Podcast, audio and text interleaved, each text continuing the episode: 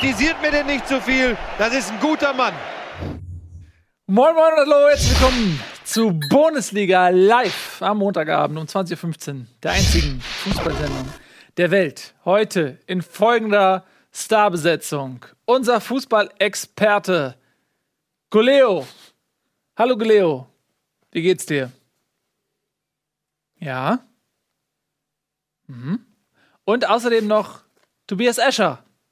Ja? Ja, das Stofftier von Das Stofftier Bundesliga. Von, das Maskottchen von Spielverlagerung. Schön, dass ihr da seid, schön, dass ihr eingeschaltet habt. Ihr seht, wir sind ein bisschen äh, ausgedünnt heute. Ne? Also der eine ist im Urlaub, der andere hat einen besser bezahlten Job. Tobi ist äh, auch bald weg. Tobi hat keinen Golio besser und ich machen die Job. Sendung. Golio und ich machen die Sendung alleine. Dann reden wir zwei Stunden nur über die Vereine, über die ich reden möchte.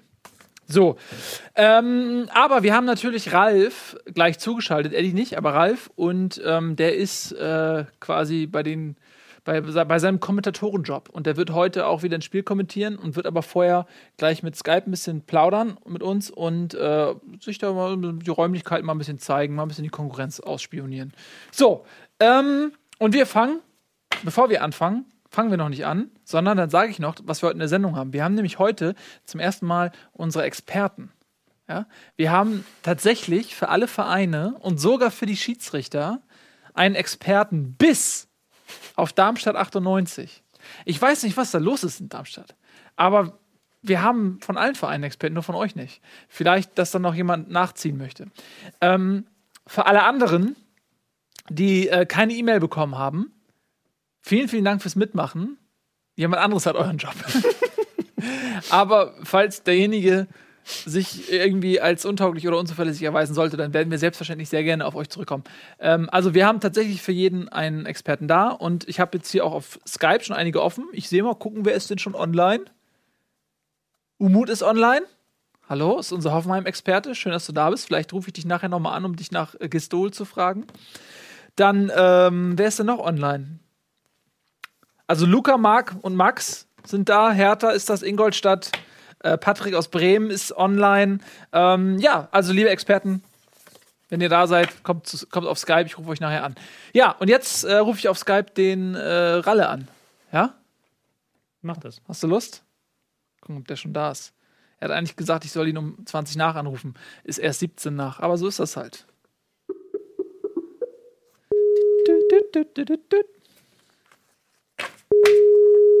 Trommelwirbel.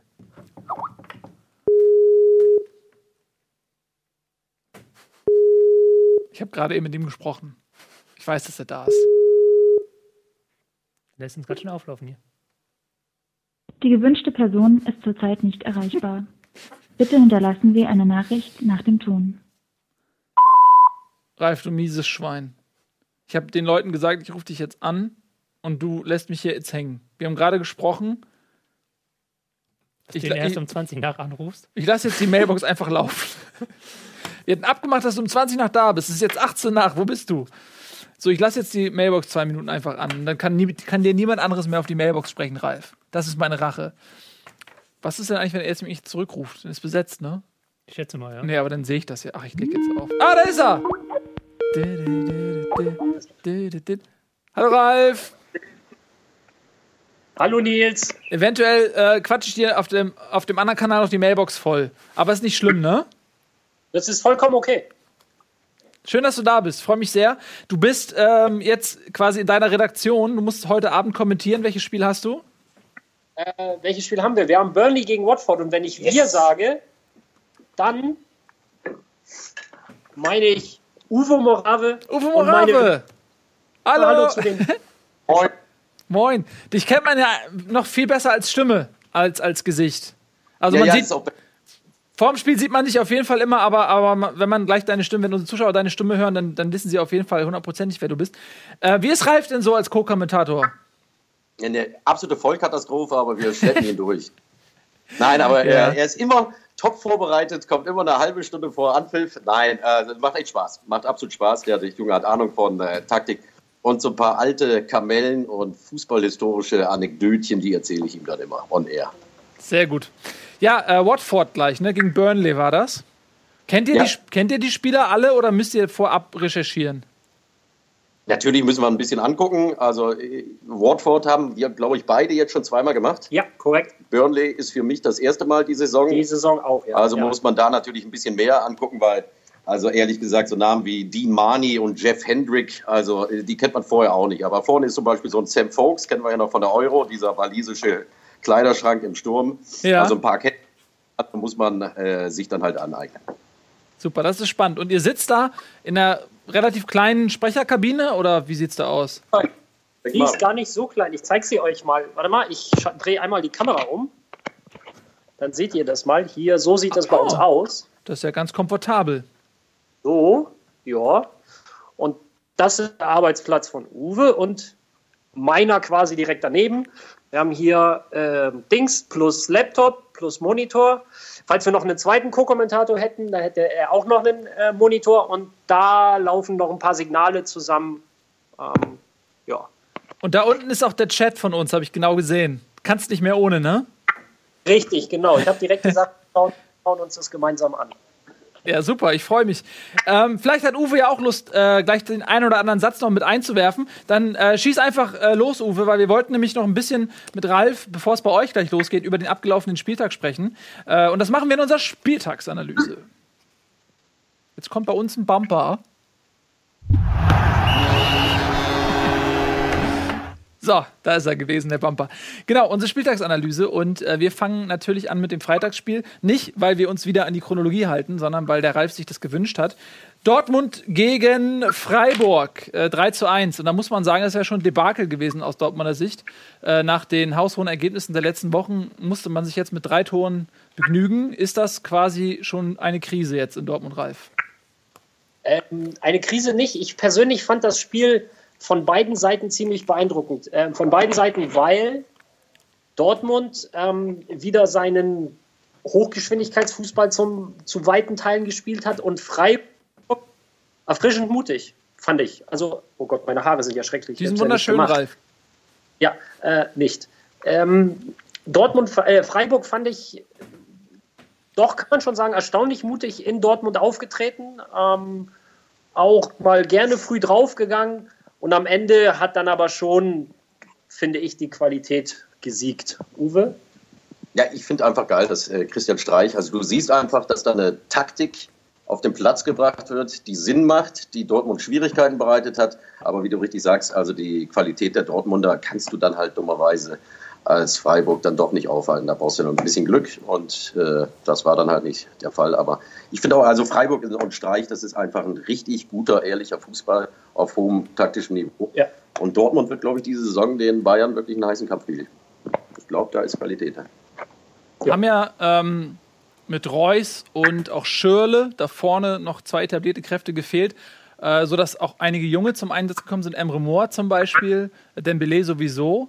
Ähm, also die haben ja auch ordentlich äh, durchgewirbelt da vorne.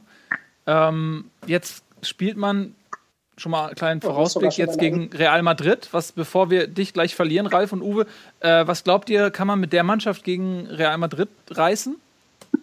Ich finde, Real Madrid ist noch nicht äh, wirklich im Tritt.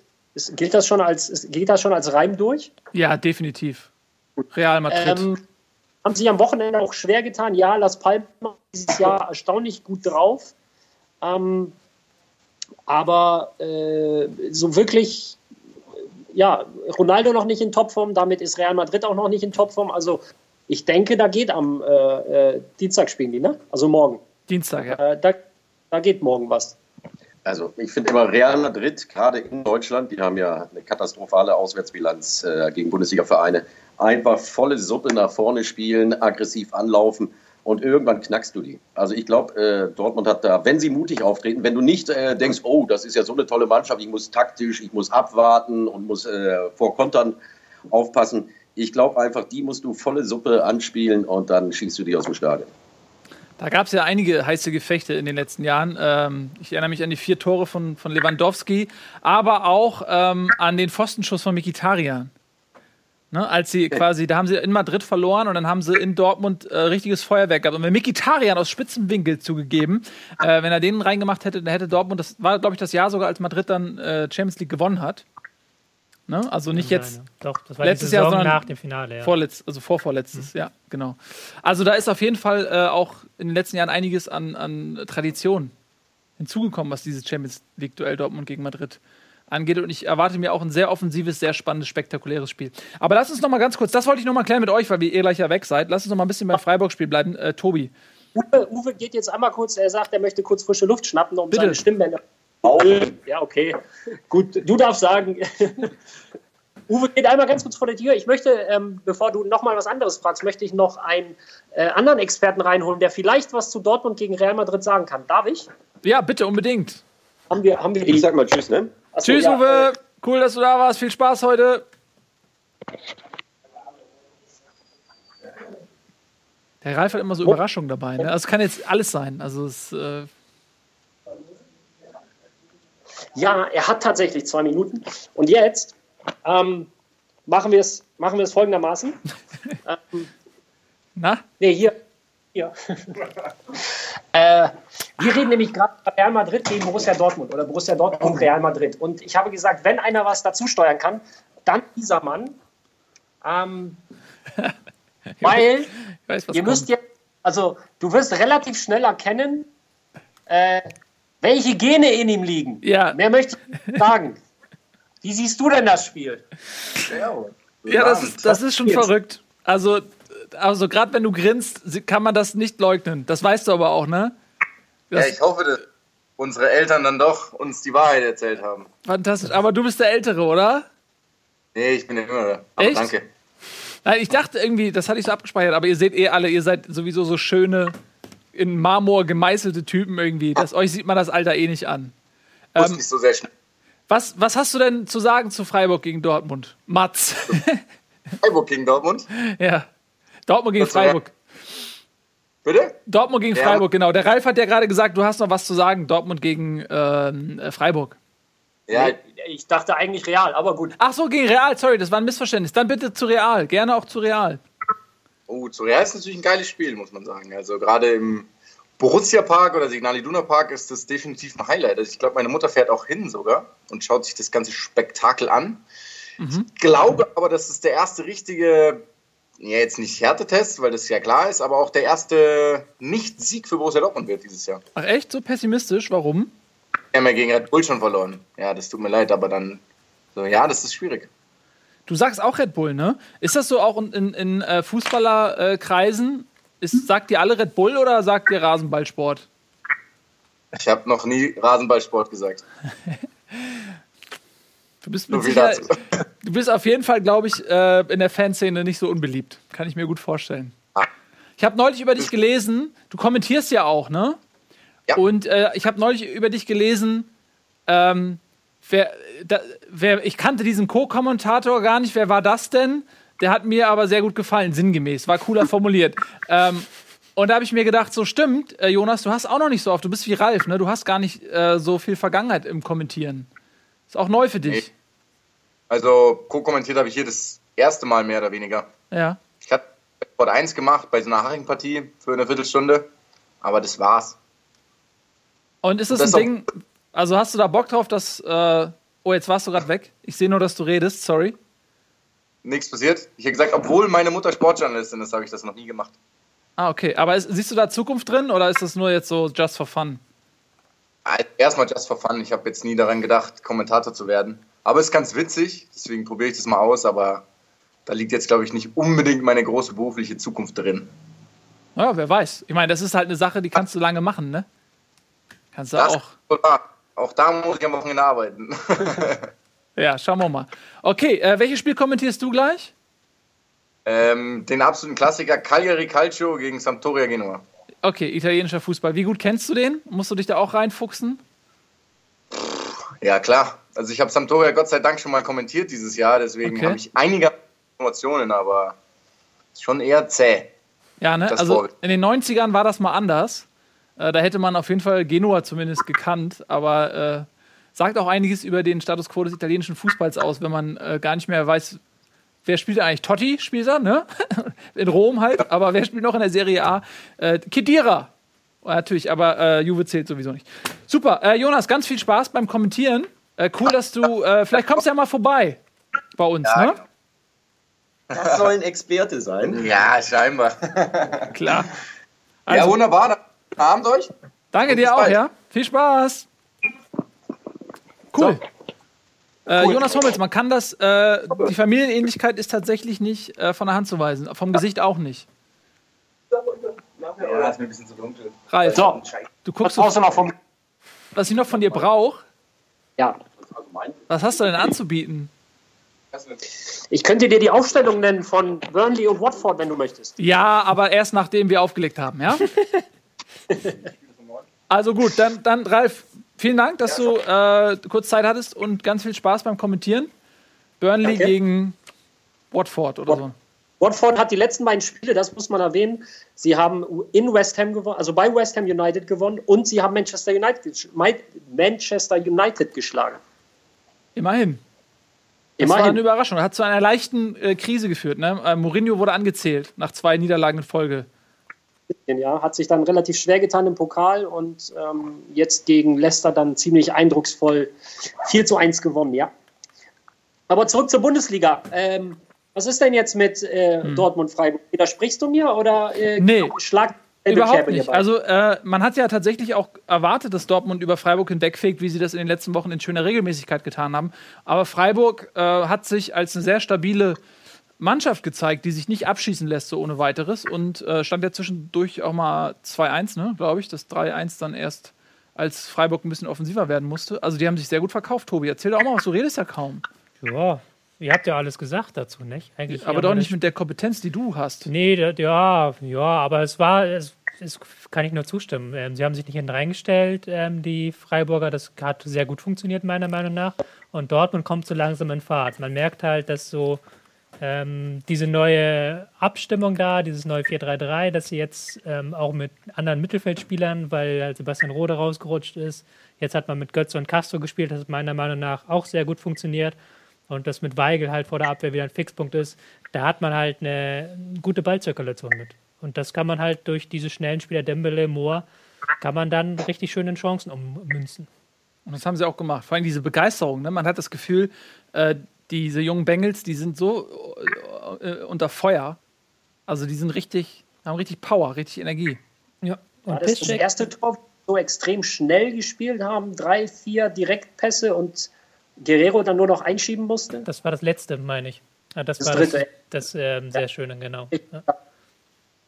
Ja, und Guerrero auch wieder so ein Ding, der entwickelt sich, ähm, haben wir letzte Woche ja schon gesagt, ne? eigentlich so als Linksverteidiger, Fragezeichen, Backup vielleicht für Schmelzer. Ähm, der spielt sich richtig rein in die Mannschaft. Ja, der hat auch wieder überzeugt, ist reingekommen in die Mannschaft, hat gleich wieder was gebracht. Also der ist unglaublich gut, äh, was sein Passspiel angeht. Das hatte ich auch vorher nicht so auf dem Schirm. Auch weil Portugal ja bei der EM eher defensiv gespielt hat. Ja. Ähm, toller Spieler. Piszczek, zwei Tore in einer Woche. Wenn man den bei Communio hätte, nicht? Wenn man den bei Comunio hätte. Dammit! Comunio, ne? Dass du, äh, welch, du bist Zweiter, ne? Oder Erster? Erster. Erst, oh, diese Empörung gerade in seiner, ich bin Erster. Ja, Glückwunsch, ist gut. Kompetenz setzt sich offensichtlich durch. Ich glaube, ich bin nur auf Platz 8 oder so. Von neun. Ich habe ich hab richtig, ich hab richtig verkackt. Ich habe mal 47 Millionen Euro Marktwert gehabt vor dem ersten Spieltag. Habe ich 7 Millionen Euro plus erwirtschaftet. War ich zwischendurch bei 30 innerhalb von vier Spieltagen. Alles hat sich verletzt, was ich besessen habe. Ich habe es ja schon ein paar Jahre nicht mehr gespielt. Ja. Ähm, ich bin immer wieder verwundert, dass jetzt zum Beispiel ein Piszczek einfach mal drei Millionen an Wert gewonnen hat in einer Woche. Weil halt alle den kaufen, weil er zwei Tore geschossen hat. Ja, man denkt sich Darf so, ich- er wird nie wieder zwei Tore Ja, schießen. Bitte? Weil da kommt, darf ich die Runde kurz unterbrechen, weil Immer. da kommt nämlich der Twitter, das ist mein Hallo Alex. Hallo, Alex. Das, der, der, der Modcom, der Moderationskommentator, bedeutet, wir machen jetzt kurz eine Vorbesprechung für den Vorlauf, weil wir ja 15 Minuten früher draufgehen und äh, kurz den Vorlauf besprechen. Das heißt, ich muss mich jetzt verabschieden. Okay. Ja, Ralf, ähm, dann gehst du Vielen, wieder raus bei der Vorbesprechung, wie bei uns auch, oder bleibst, bleibst im Raum? Ich glaube, er schreibt, mir, er schreibt mir jetzt auf, was ich zu sagen habe und dann lese ich das einfach nur stoisch vor. Auch wie bei uns. Okay. Ralf, äh, vielen herzlichen Dank und ganz viel Gerne. Spaß noch, ne? Danke euch, auch ganz viel Spaß. Gruße in die Runde, Gruße an den Chat. Uwe, Alex. Tschüss. Ja, schönen Abend, bis demnächst. Euch auch. Tschüss. So, das war der Ralf. Ähm, wo waren wir stehen geblieben? Nächstes Spiel, oder? Nächstes Spiel. Äh, wir haben uns Folgendes überlegt. Wir haben ja englische Woche gehabt, ne? Und äh, das heißt, jede Mannschaft hat zwei Spiele gehabt. Und wir wollen immer, also wir werden jetzt nicht den Spieltag von Dienstag und Mittwoch nochmal in aller Ausführlichkeit besprechen, aber wir werden natürlich dann jetzt mal so einen Bezug herstellen zum letzten Spiel, das Dortmund und das jeweils Freiburg hatte. Und Dortmund hat 5-1 gewonnen in Wolfsburg. Da kann man ja ein, zwei Sätze noch zu sagen, klingt mega souverän, aber Wolfsburg hat so mega viele Chancen gehabt. Ja, also äh, da gab es eine Phase nach dem 2-0, glaube ich, war es, als Dortmund 2-0 geführt hat, bis eigentlich dann zum 2-1, das Wolfsburg dann geschossen hat, wo einfach Wolfsburg ja, hätte viele Tore machen können. Also es wirkt dann immer komisch, wenn man nachher sagt, ein 5-1 war glücklich. Aber also halt, äh, bis auf die Anfangsphase und die Schlussphase war Dortmund nie wirklich überlegen und hat auch es nie geschafft, ähm, mal längere Ballstaffetten hinzubekommen, weil Wolfsburg das sehr souverän gemacht hat. Ja, aber sie haben keine Tore geschossen. Warum? Ja, weil äh, Birki einen tollen Tag erwischt hat Birki hat nämlich nur eins bekommen. und Gomez nicht. Um es mal so ganz lapidar zu sagen. Woran liegt das denn? Warum hat Gomez noch nicht das Tor getroffen? Ähm, ja, stellst du eine schwere Frage. Also er reibt sich auf momentan, er ähm, geht auch viele Wege, er geht viel ins Mittelfeld mit, ähm, ist aber vor dem Tor nicht immer ganz glücklich und ist auch nicht immer in der Position, in der er sein könnte. Also ähm, gerade was das Flaggenspiel angeht, da ist er manchmal dann zu tief, weil er dann zu weit mithilft und dann fehlt er am Strafraum. Aber ich glaube, das wird sich schon noch legen. Meinst du? Kann ich mir vorstellen, ja. Gut. Also keine Krise in Wolfsburg, war einfach ein bisschen Pech, haben teilweise echt nicht so schlecht gespielt gegen äh, starke Dortmunder. So, jetzt habe ich hier das nämlich auch mal in der Zeit, wo du geredet hast, habe ich hier mal ein bisschen was rumgestellt an meinem Computer. So. Ähm, Freiburg hin, äh, hingegen hat unter der Woche gespielt, ach, darüber reden wir nicht, gegen den Hamburger Sportverein. Können wir eigentlich direkt überleiten, dann so quasi zum. Ist es schon soweit? Ich denke, ja, doch, das passt gerade ganz gut, weil ich dann auch meinen Monolog halten kann. Weil es ver- lässt sich gut verbinden, wenn man das beide Spiele mal zusammen betrachtet. Ich hatte das Gefühl, dass in den letzten Tagen dieses, dieses ähm, Bayern-Spiel dann isoliert betrachtet wurde. Also dass man Du bist gesagt jetzt schon hat, beim, bist jetzt schon beim HSV. HSV ja. Aber ich werde das jetzt so mit Freiburg einfädeln. Ja, mach mal. Ich höre mir das an. Bitte. Ich hatte das Gefühl, dass ähm, ich war auch im Stadion am Wochenende in Hamburg. Ähm, ich hatte das Du warst im Stadion. ja, ich war im Stadion. Ähm, ich hatte das Gefühl, dass ähm, man halt gesagt hat, okay, gegen Freiburg, das war Mist, dieses Spiel, da ist nichts zustande gekommen und das gegen Bayern, das war sehr gut. Aber da wird vergessen, dass das natürlich zwei völlig unterschiedliche Aufgaben waren. Gegen Freiburg, da hatte Du ähm, nimmst alles vorweg, was ich sagen will.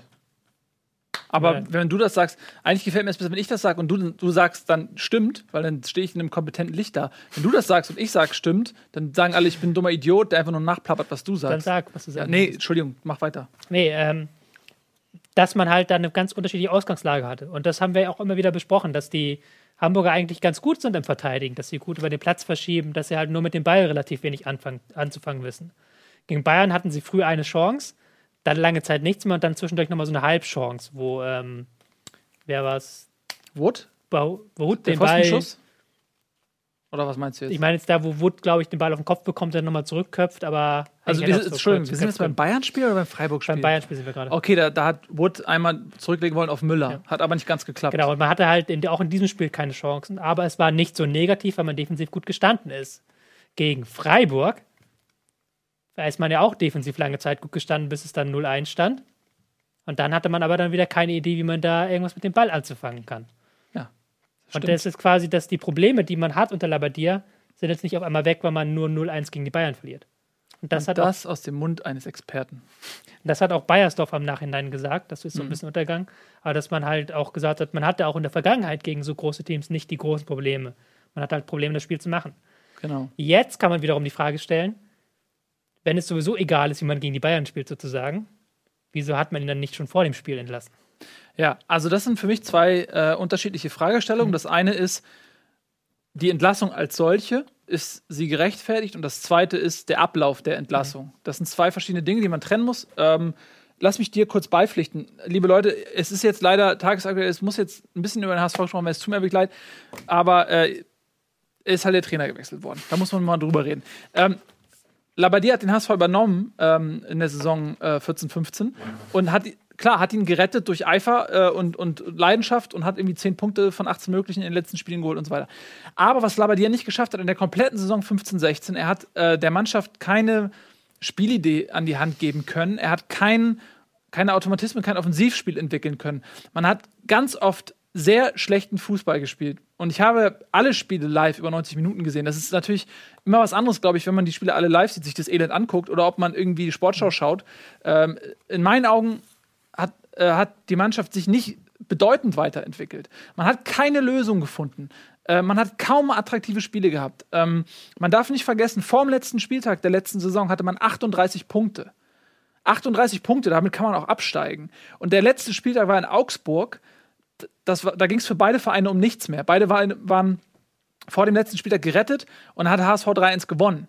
Wenn das ein Wettbewerbsspiel gewesen wäre, dann wäre das vielleicht auch anders ausgegangen. Also ich, und dann ist man auf Platz 10 gerutscht aufgrund der Tabellenkonstellation. Und das klingt jetzt erstmal total souverän. Ja, Zehnter hat nichts mit dem Abstieg zu tun, ist aber nicht die Realität gewesen. Auch letzte Saison hat der HSV teilweise sehr schlechten Fußball gespielt. Man war lange noch mit unten drin. Ich weiß noch, ihr habt schon gesagt, so ja, Nils safe und so. Nee, man war nicht safe. Also man, man äh, konnte sich erst am letzten oder vorm letzten Spieltag irgendwie retten. Ähm, und da, das muss ich dazu sagen. Also ich habe da keine großartige sportliche Weiterentwicklung gesehen unter Labadier. Und dann kam die neue Saison und ähm, auch da die Spiele gerade gegen die kleineren Mannschaften, Ingolstadt, Freiburg, hat man keine Lösung gefunden. Man hat sich keine Chancen rausgespielt. Es ist nicht, dass man Pech hatte, weil man dreimal die Latte getroffen hat. Man hat sich keine Chancen rausgespielt. Dazu in Statistik sechs Schüsse sind aufs Tor gekommen in fünf Spielen. Also das ist, habe ich noch nicht gesehen, so einen unterirdischen Ja, also und, und bei aller Diskussion jetzt über Labadia und Bayersdorfer und ob das souverän und, und, und, und gut von ihm gelöst war, das ist, finde ich, erstmal ein, ein Fakt, den man herausarbeiten äh, kann, und wenn man darauf Bezug nimmt, ist für mich die Entlassung okay. Weil Labadia hat's, er hat den HSV gerettet, okay, er wurde Hamburger des Jahres, aber er hat die Mannschaft nicht weiterentwickelt. Äh, und das hat man eben in den ersten Spielen der Saison gesehen. Nach einer unglaublich langen Vorbereitung hat man immer noch keine Lösung äh, finden können. Ähm, das muss man ihm ankreiden. So. Und ähm, da ist natürlich noch viel anderes passiert. Die Transferperiode, äh, Labadia wollte wohl augenscheinlich einen Innenverteidiger und einen defensiven Mittelfeldspieler, hat beides nicht bekommen. Kann ich voll verstehen, weil die Mannschaft hat sowohl einen Innenverteidiger als auch einen defensiven Mittelfeldspieler nötig. Der Verein hat dafür vorne investiert: Bobby Wood, Halilovic, Kostic, Waldschmidt, äh, der Junge, äh, äh, wie heißt der, Feka? Wer ist der Junge noch? Feka? Weiß ich nicht, der äh, verliehen wurde in die zweite Liga direkt. Egal, vergessen, aus Stuttgart auch gekommen, glaube ich. Ich weiß, wie du meinst. Ja, genau. Und alles Offensivspieler. Und da wurde nichts gemacht und das kann sein, dass die beiden sich da auch äh, zerworfen haben über, über dieser Fragestellung. Aber ähm, das sei mal dahingestellt. Fakt ist, Labadia hat die Mannschaft in meinen Augen nicht viel besser gemacht. Und dann äh, ist die zweite Frage jetzt die Art und Weise. Und natürlich ist das unglaublich unsouverän. Bayersdorf hat gesagt, er wollte den Trainer nicht während der englischen Woche wechseln. Ja, dass man drei Spiele in sieben Tagen hat. Ähm, und hat das quasi dann danach gelegt. Also man kann sagen, die Entlassung stand eigentlich fest. Und zwar nicht wegen der Niederlage gegen Bayern, sondern wegen der letzten eine Saison plus drei Spieltage stand es fest. Aber ich glaube, das habe ich schon häufiger gehört, dass Bayersdorfer nicht unbedingt der geborene Chef ist. So. Und das hat er nicht besonders souverän gelöst. Und es war natürlich echt nicht cool, einen Labadia da noch so vorzuführen und ihm zu sagen, hier hast du nochmal die Spiele. Und in Wirklichkeit stand längst fest, dass ein neuer Trainer kommt. Ähm, das war uncool. Ja, ähm, es ist. Ich will jetzt Bayersdorfer gar nicht groß verteidigen. Ich fand das auch stillos, auch wie man ihn dann nachher entlassen hat, so. Von wegen am Telefon, er wollte das so oder so hieß es ja dann. Ähm, aber es ist natürlich eine schwierige Lage gewesen, weil du hast ähm, unter der Woche dieses Spiel, am, ich glaube, sie hatten am Dienstag gespielt, dann am Samstag das nächste Spiel. Wahrscheinlich der Vertrag mit Gistol war noch nicht in trockenen Tüchern unter der Woche. Du hättest jetzt sagen können, okay, wir entlassen nach Dienstag, machen Interimscoach rein, weiß ich auch nicht, was der Interimscoach in drei Tagen machen kann. Was machst du dann, wenn der Interimscoach plötzlich 0-0 oder 1-0 gegen Bayern spielt? Siehe Bremen, ja. Wie, wie gehst du dann vor? Kannst du dann den richtigen Trainer ähm, vorzeigen? Was machst du aber, wenn Labadia jetzt, hätte ja auch sein können, dass das Ding 0-0 ausgeht gegen die Bayern. Hätte man dann Labadia nicht entlassen, weil halt gegen Bayern 0-0 gespielt wurde mit etwas Glück? Es ist halt, war halt eine blöde Lage so ein bisschen. Aber man hat es halt dann auch nicht besonders gut gelöst, muss man gestehen. Denke ich auch, aber äh, ich glaube auch, also das, das war das letzte Mal so äh, bei einem der Trainerwechsel in den letzten Jahren, ähm, als ich weiß nicht mehr, bei wem es war. Es verschwimmt alles in meinem Kopf, ob es Slomka war oder was.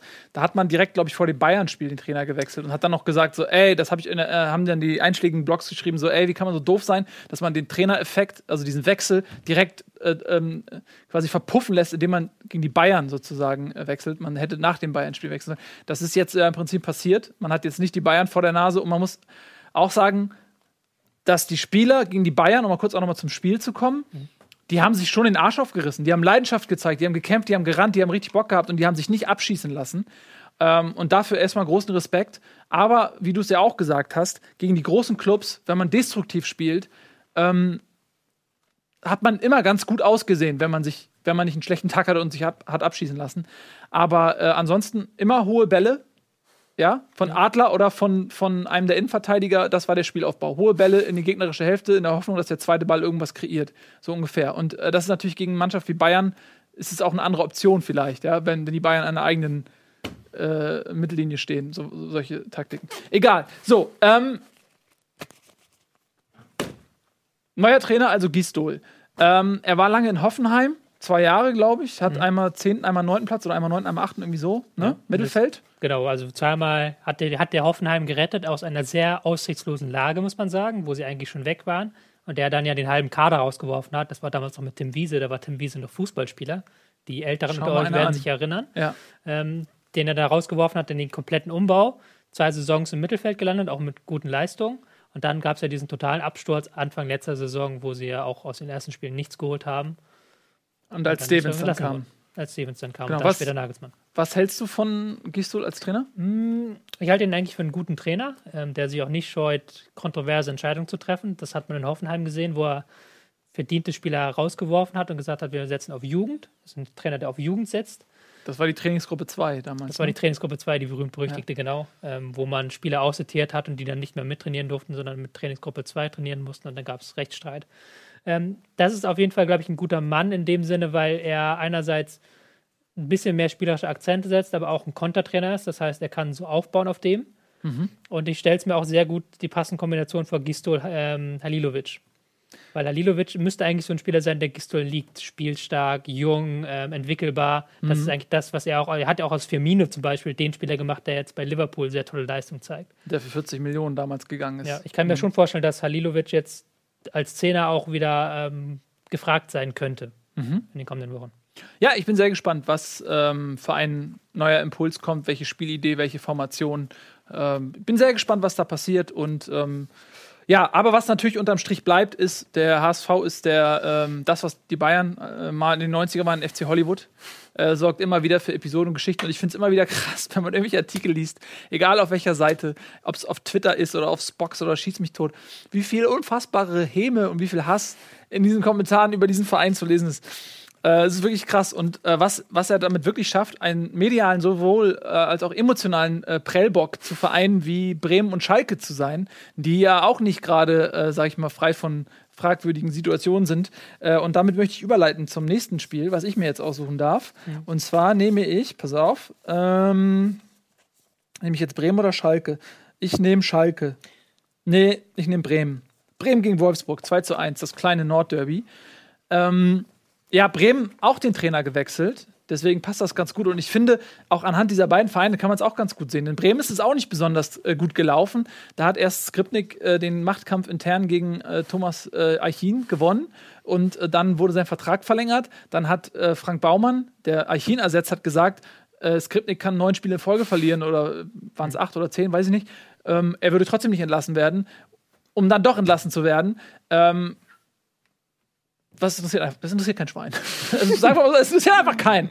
Ähm, Was aber auch okay ist. Und ähm, jetzt ist da mit Nuri ein äh, Trainer aus den eigenen Reihen sozusagen äh, interimsmäßig eingesetzt, wobei Baumann auch gesagt hat, es ist vorstellbar, wenn er der beste Trainer ist, der verfügbar ist. Mit anderen Worten, wenn man sich nach der Gistol-Absage noch weitere Absagen einholt, kann es auch sein, dass er den Cheftrainerposten behält. Und er hat Werbung in eigener Sache gemacht durch den 2 zu 1 Sieg über äh, Wolfsburg, der ähm, nicht unverdient war, aber glücklich, weil die Uhr sich dem Ende zuneigte, als die beiden Tore gefallen sind. Andererseits, das Spiel davor gegen Mainz hat man spät verloren mit Ja. zwei Toren. Ja. Wobei Mainz da noch mehr gedrückt hat, als Werder gedrückt hat gegen Wolfsburg. Ja. Aber interessant, dass halt in dieser Nuri-Episode da diese Tore alle am Ende fallen. Ja. Ähm, ähm, er ist auf jeden Fall ein sehr emotionaler Typ, das hat man gemerkt, wie er ähm, da losgestürmt ist nach dem 2-1 und da richtig gejubelt hat. Da hat er natürlich sehr viel Kredit bekommen von den Fans auf jeden Fall mal. Er hat die Defensive stabilisiert, was jetzt nicht die große Hürde war, wenn man bedenkt, wie schwach sie vorher waren. Also ich bin ja normalerweise, ich sag's jede Woche wieder, ich bin kein Mann der harten Töne, aber was wer da gespielt hat und das Skriptding am Ende war defensiv schon sehr, na, sehr labil, sagen wir mal. Und er hat halt dann, okay, hat die Viererkette wahrscheinlich ein bisschen das Verschieben trainiert, die stand besser, die Außenstürmer gehen jetzt tiefer mit rein, dass man da noch mehr Absicherung hat und man spielt gleichzeitig die Konter etwas strukturierter aus. Ähm, da profitiert vor allen Dingen Napi von, der jetzt am Wochenende Ja. gegen Wolfsburg ein sehr, Sehr gutes Spiel auffällig. gemacht Ja, hat. ja sehr auffällig, muss man sagen. weil er mehr Bälle bekommt halt, weil er halt auch äh, mehr Freiheit bekommt, weil er auf dann die Mitte ziehen darf. Die Stürmer gehen dann dafür raus. Aber ähm, dadurch, dass man den ersten Pass besser spielt, als man es vorher getan hat, kann man öfter Napi einbeziehen und dann kann er Geschwindigkeit aufnehmen. Hat auch, war auch nicht immer gut von Wolfsburg gemacht. Die, die Konterabsicherung ist ein Problem bei Wolfsburg diese Saison. Innenverteidigung ist äh, neu bei Wolfsburg. Liegt es daran? Wer hat, hat Wolscheid gespielt? Ja, ne? Brummer Wolscheid, ne? Ich glaube, Wolstadt hat gespielt. Bruma hat ja zwei, drei Fehler gemacht und ist dann ausgewechselt worden, glaube ich. Brummer Labadier Bruma ist Labadier. ausgewechselt worden. Kann auch sein, dass ich gerade Mist erzähle, aber ja, die haben halt auch noch, das ist halt so, die laufen so ein bisschen unterm Radar mit ihrer Krise, muss man fast sagen. Und es ist ja eine Krise, wenn Wolfsburg jetzt mit, ähm, ich glaube, mit fünf Punkten stehen sie da. Aber das ist doch gut. Der Prebock HSV lässt, Ja, lässt äh, da nichts zu. Ja. Ähm, nee, Bruma wurde nicht ausgewechselt, aber hat keine gute Leistung gemacht, Ja. sowas. Ähm, es ist, man versucht auch hier vieles zu finden. Auch da wird auch immer in der Innenverteidigung durchgewechselt. Das ist noch nicht das richtige Pärchen gefunden. Ähm, auch auf den Außenverteidigerpositionen im zentralen Mittelfeld. Wenn Gustavo fehlt, fehlt da auch der Fixpunkt für die Angriffe. Man versucht das dann so ein bisschen über die Flügel aufzulösen, wie in der vergangenen Saison, aber ohne Dost fehlt halt auch vorne der Stürmer. Gomez reibt sich sehr stark auf, ähm, habe ich relativ stark gesehen. Wo ich jetzt sagen muss, wer mir nicht gefallen hat, ist Draxler.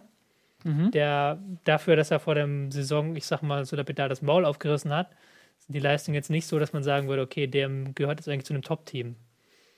Weil der auch, wenn du dann siehst, wie er dann gegen den Ball, dann sprintet er hinterher und dann, dann kommt er nicht in den Ball, dann lässt er das sein, bleibt er stehen.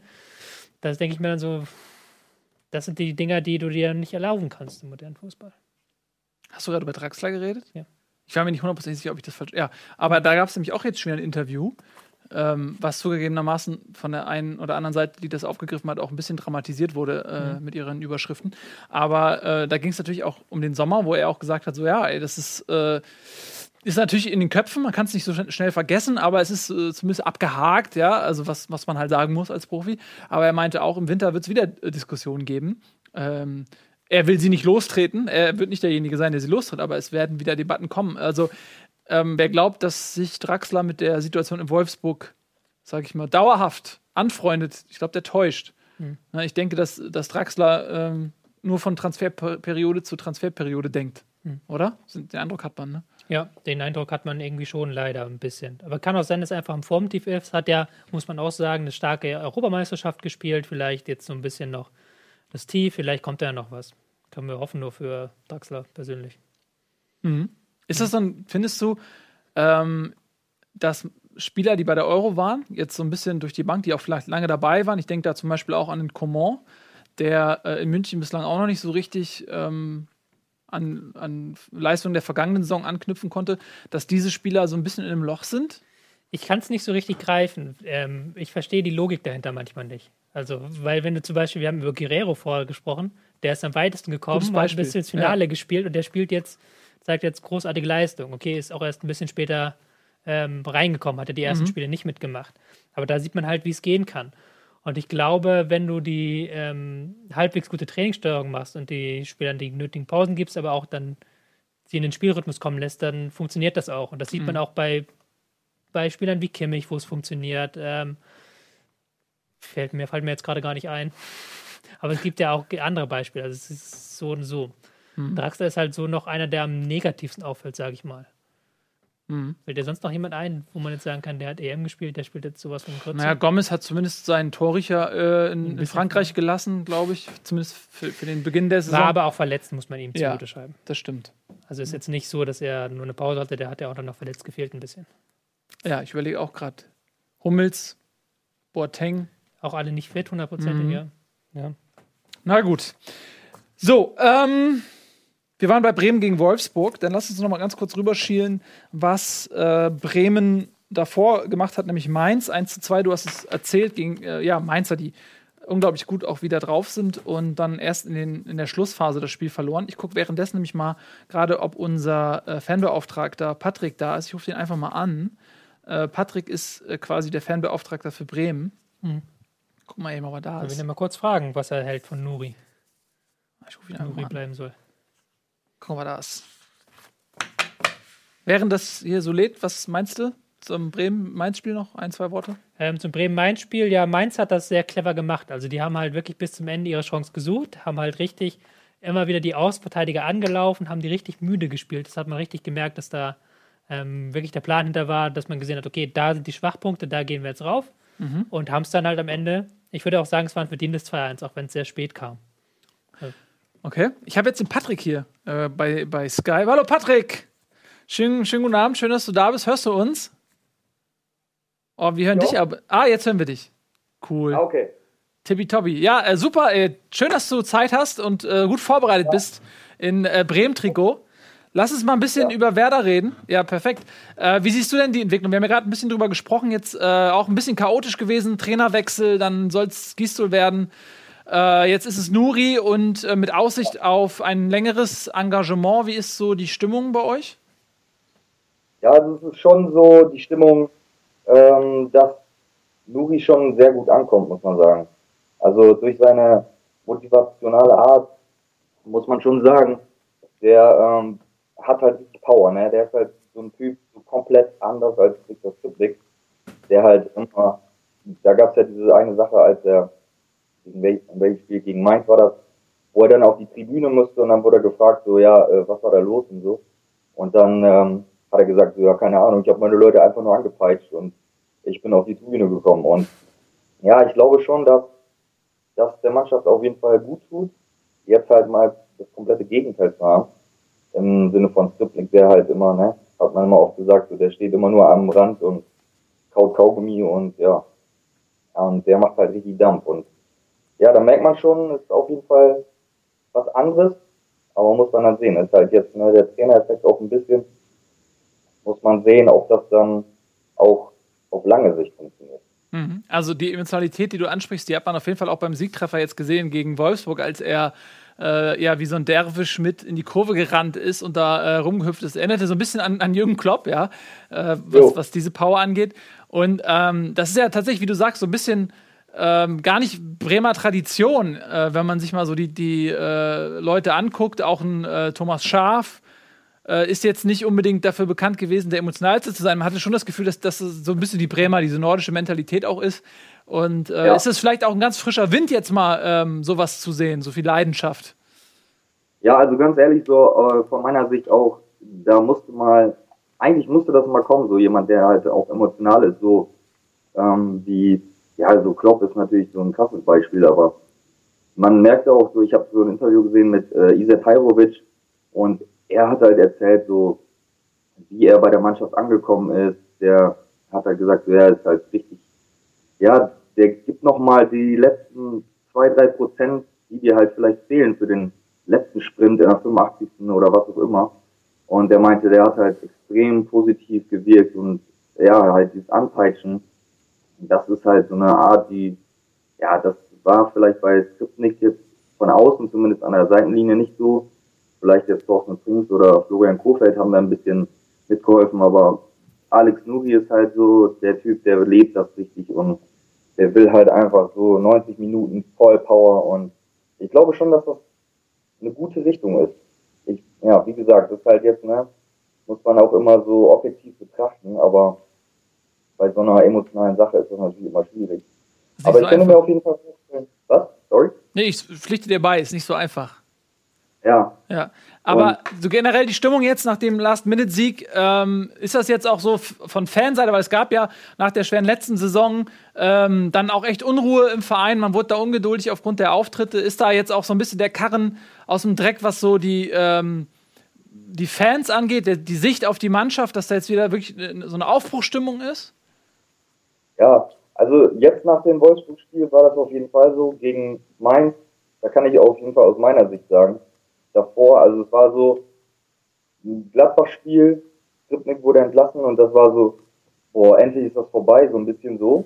Aber äh, und dann kam das Mainz-Spiel, da war man so, okay, jetzt geht's los, so äh, Aufbruchstimmung, neue Mannschaft, neue Spielereien, zum Beispiel Isa Tajrovic, finde ich persönlich, ähm, fand ich immer sehr interessant, aber nie wurde er entweder auf der falschen Position eingesetzt oder er durfte einfach nicht spielen, warum auch immer.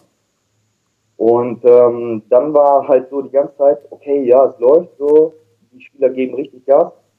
So, und dann kam das 1-1 und da war schon so, oh mein Gott, ey, das wird richtig in die Hose gehen. So, und dann kam das 2-1 und da muss ich ganz ehrlich sagen, da war man so als Fan so, also ich auf jeden Fall, da ist was zerbrochen mit mir. das war auf jeden Fall sowas von hart und ich habe so direkt ausgemacht und so, boah, Alter, da geht mir das auf die Eier. Aber ähm, man konnte es dann doch einfach nicht lassen. Ich habe schon gesagt, ey, ich tippe nicht mehr, ich ziehe kein Trikot mehr an, bis das wieder, äh, bis die mal pumpen. Und äh, aber man kann es dann einfach auch nicht lassen. Ja. Dann habe ich das Wolfsburg-Spiel gesehen und die Aufstellungen waren auch wieder sehr interessant. Fast nur U23-Spieler oder größtenteils auf der Bank und Velkovic noch ein reinkommt für Sané und ja, da war dann aber trotzdem auch wieder diese, diese Power da und man hat gemerkt, so, da, da geht was und ja, hat ja dann glücklicherweise noch funktioniert. Super. Ja, dann äh, hoffe ich, dass du in nächster Zukunft nicht so oft auf die Austaste drücken musst aus Frust. Ich kenne das sehr gut. Vielen Dank, Patrick, äh, für deine Zeit, für deine Schilderung. Ja, Gruß nach Bremen, ne? Dankeschön, ciao. Jo, ciao. So, unser erster äh, Fanbeauftragter. Eine Premiere. Oder? Was ganz Neues hier. Toll. Hat er ne? gut gemacht, der Patrick. Sehr schön. Ich freue mich, die alle kennenzulernen. Ähm, wenn ihr jetzt erst einschaltet, 17 haben wir. Bis auf Darmstadt haben wir äh, für jeden Verein einen Fanbeauftragten. Plus Und, ein äh, Schiedsrichter-Fan Ja, plus ein Schiedsrichter. Und äh, ich freue mich total, im Laufe der Saison mit euch allen zu quatschen. Ähm, mal gucken, wer jetzt noch. Oh, sind noch ein, zwei Leute, vielleicht rufen wir gleich noch den einen oder anderen von euch an. Mal schauen. Ähm, ja, also, äh, Bremen und äh, Wolfsburg haben wir so ein bisschen abgeknuspert. Ne? Wir haben ja auch über Wolfsburg eben schon so leicht über das 1 zu 5 gesprochen. Ja. Würde ich sagen, kommen wir zum nächsten Spiel. Du bist dran. Ähm, weil wir gerade Mainz hatten, können wir das ja schnell abhandeln. Dann Mainz gegen Leverkusen. Ja. Ähm, Drei Tore Chicharito. ja, Chicharito hat es gedreht, sagen wir es mal so. Ähm, Ich habe immer an ihn geglaubt. Leverkusen fand ich jetzt gegen ähm, Mainz besser als unter der Woche. Unter der Woche hatten sie gespielt, muss ich gerade nochmal nachgucken. Äh, hatten sie doch, genau, 0-0 gegen Augsburg, was ja jetzt nicht das schönste Spiel aller Zeiten war. Ähm, haben so ein bisschen, finde ich, ein Problem auf den Außenverteidigerpositionen Leverkusen. Nicht so sehr von der Qualität her, sondern einfach, da werden zu viele Fehler gemacht. Also da rückt dann der Jedwai Außenverteidiger hat raus. außen gespielt, oder was? Der hat unter der Woche außen gespielt, jetzt waren es Henrich und Wendell, wobei Wendell wieder beim 1-0 oder 2-0 etwas weit vorne stand. Also das ist immer so eine schwierige Sache, weil die müssen vorne ganz viel machen, ganz viel helfen, aber dann auch wieder rechtzeitig zurück sein und da ist immer schwer, die Balance zu finden bei diesem Extrempressing von ähm, Leverkusen. Das ist dann die einzige so Schwachstelle. Aber hat es spielerisch besser gelöst. Leverkusen haben dann dank Chicharito, der sein Torriecher wiedergefunden hat, endlich mal, nachdem er Anfang der Saison jede Chance daneben gesammelt hat, so. Ähm, jetzt drei Tore, Mainz liegt ihm. Gut funktioniert. Absolut. Und es war ein munteres Spielchen. Auf jeden Fall. Ähm, Mainz hat sich wieder teuer verkauft, und, aber für Leverkusen war der Sieg auch nicht so unwichtig, ne? Dass Nee. man nicht direkt da den Anschluss verliert Ja, ja. oben. Der war sehr wichtig auch für das Seelenheil so ein bisschen, weil es war auch schon wieder so ein bisschen Krisenstimmung nach diesem 0-0 gegen Augsburg. Ja. Man hatte schon ein bisschen den Anschluss verloren in der Tabelle. Und jetzt dieses, in Anführungszeichen, Derby. Naja, Derby ist nicht wirklich, aber so weit Luftlinie ist es nicht. Oh. War ganz wichtig, das Ding zu gewinnen. Also, und Werbung schon. Siehst du, wir haben nämlich gar keine Zeit hier. Ja, wir machen ein bisschen Werbung. Äh, dann hangeln wir uns weiter durch den Spieltag. Und vielleicht kommt auch der ein oder andere Fanbeauftragte noch zum Einsatz. Also bleibt unbedingt dran. Bis gleich. Und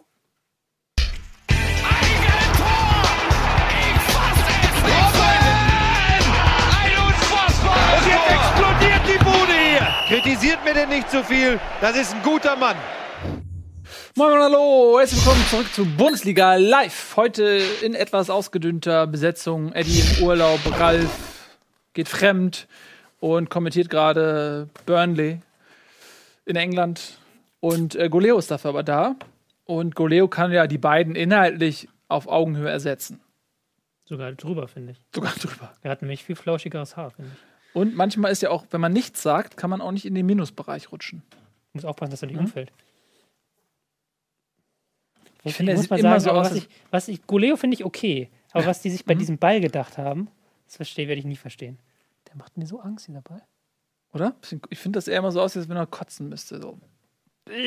Ah, guck mal, das ist sehr lustig, der ist ja, guck mal. ähm, ja, No, das pass passt auf. auch ganz gut mit dem Hintergrund. Und, Erzähl ja. mal weiter, ich muss ihn, glaube ich, hier ein bisschen errichten. Ja. Ähm, du, Eddie, was hältst du denn, äh, von der Eintracht? Ja. Eddie, wenn du glaubst, dass der HSV der deutlich attraktivere Verein ist als Frankfurt, dann sagt man nichts. Mhm. Habe ich mir gedacht. Ähm, gut. Wir kommen zurück. Ähm, riech mal. Nee. Wir kommen zurück äh, zur Seriosität und zum nächsten Spiel. Wir haben Leverkusen Mainz gerade abgehakt und äh, wir kommen jetzt zu einem Verein, der sich auch, äh, sagen wir mal so, im Schatten der Aufmerksamkeit so ein bisschen wohlfühlt. Weil eigentlich müsste alles viel schlimmer sein, gefühlt. Wir reden natürlich über den FC Schalke 04, der nach, äh, was haben wir jetzt, fünf Spiele, ne? Hm. Nach fünf Spieltagen null Punkte auf dem Konto hat. Ein, damit konnte man überhaupt nicht rechnen und man äh, kopiert damit so ein bisschen den Fehlstart, den Dortmund in der letzten Klopp-Saison hatte. Da hat ja auch, äh, da gab es ja auch viel Spott, sag ich mal, aus der Gelsenkirchener Fanszene in Richtung Dortmund. Ähm, das bekommt man jetzt so karmamäßig so ein bisschen zurück. Ähm, das hätte ich nie im Leben für möglich gehalten, dass Schalke, ich meine, Gladbach letzte Saison hätte man es auch nicht gedacht, aber Schalke nach fünf Spieltagen bei null Punkten steht. Ähm, Tobi, da müssen wir natürlich jetzt mal zum einen über das Spiel reden, aber zum anderen über die allgemeine Situation. Wie konnte es so weit kommen, dass diese hochtalentierte Mannschaft mit null Punkten dasteht? Du stellst mir Fragen, nicht? Tja. Ähm, sie haben jetzt sich in den letzten Spielen gesteigert, muss man sagen. Also sie haben ja zumindest mal ein paar Tore geschossen. Zwei Stück. Ähm, es ist eine schwierige Sache, wenn du eine Mannschaft hast, du hast einen neuen Trainer, du hast ähm, dann zahlreiche Spieler, die erst zum Ende der Transferperiode reinkommen in die Mannschaft. Also nicht so, dass du halt wirklich vom ersten Tag an als Trainer da arbeiten kannst mit der Mannschaft. Ähm, d- und dann findest du die Formation einfach nicht. Also du hast Spieler, du hast, du musst dann immer wieder von Spiel zu Spiel wechseln. Du hast vorne keine Automatismen drin. Embolo mal rechts, mal links, mal als zweiter Stürmer, mal als einziger Stürmer. Ähm, nichts funktioniert so richtig. Ähm, Choupo-Moting spielt mal hier, mal da. Das Mittelfeld, Geis kommt von der Tribüne auf den Platz, fliegt dann wieder aus, dem, aus der Mannschaft raus. Ähm, dann ist natürlich schwierig, die Automatismen zu finden. Gerade wenn du halt so ein 4-2-3-1 spielst, da zählt halt jeder kleine Laufweg. Wenn dann der Außenstürmer nicht richtig steht, du siehst, kennen wir vom HSV, kennen wir eigentlich von jedem Team, das diese Formation spielt. Wenn da nicht alles greift, wird es nichts. Und ähm, da hat man halt durch diese späten Transfers jetzt so ein bisschen Pech gehabt, sage ich mal so. Man hat es aber auch verpasst, so eine Struktur und eine Stammformation sich relativ schnell zu erarbeiten.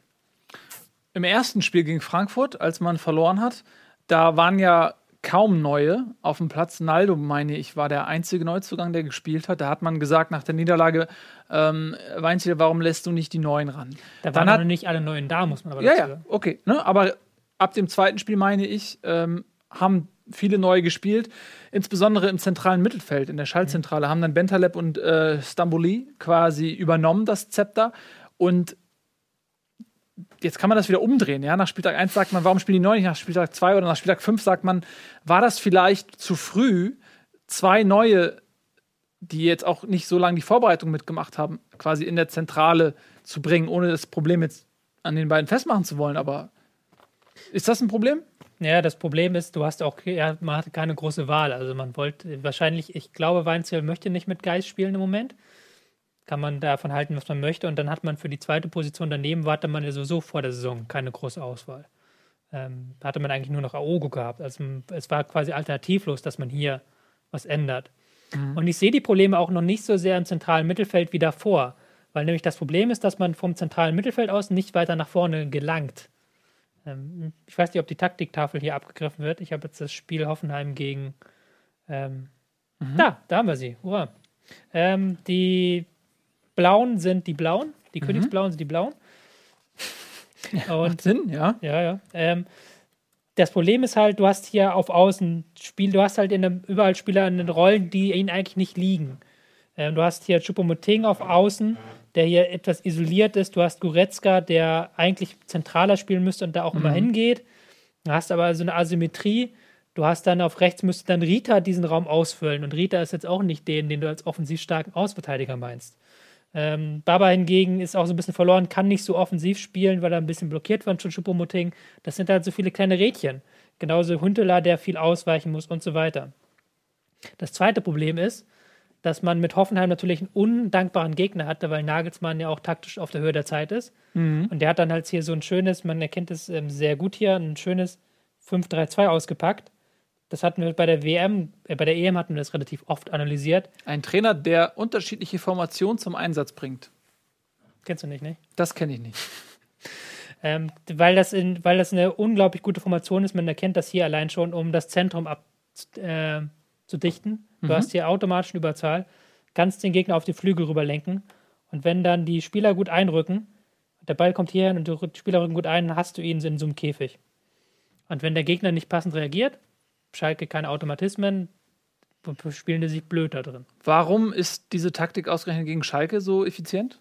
Ist, ich würde sagen, es ist gegen, äh, gegen 4-2-3-1 so effizient. Weil du gegen die zwei Sechser hast eine Überzahl im Zentrum. Du kannst mit deinen beiden Stürmern Druck auf die Innenverteidiger machen. Und du kannst halt im Zweifelsfall auch noch mit den Ausverteidigern vorrücken hier so. Also es ist eine sehr schöne Formation, wenn man gegen 4-2-3-1 spielt. Und Schalke spielt 4-2-3-1. Würdest du sagen, es gibt so eine Art Steinpapier-Schere-System der Systeme? Gibt es. Ja klar, also kannst du so machen. Okay, vier, also ähm, Kannst du 5, äh, 3, 2 schlägt äh, 4, 2, 3, 1 und nicht immer natürlich, wenn du es natürlich ja, aber machen, also, also vervollständige das mal so ein bisschen. Wenn ich jetzt natürlich als Schalke hier, du hast jetzt diese Formation hier, ähm, 5-3-2 des Gegners, wenn du jetzt natürlich hier noch ähm, einen- quasi einen dritten reinnimmst und das dann so spielst, dann sieht es wieder anders aus natürlich. Dann kannst du auch den Gegner im Zentrum binden, weil die beiden dann hier zentraler spielen müssen und kriegst du die hier eher, die Außenstürmer eher rausgelöst. Außenverteidiger. Das wäre halt so eine Lösung gewesen da in diesem Dilemma. Aber ist das jetzt eine Konstellation, wo jetzt, sag ich mal, ein guter Trainer im Spiel darauf reagiert und sagt, okay, jetzt switchen wir? Ein sehr guter Trainer reagiert darauf. Ich weiß nicht, ob Weinzel nicht so ein guter Trainer ist.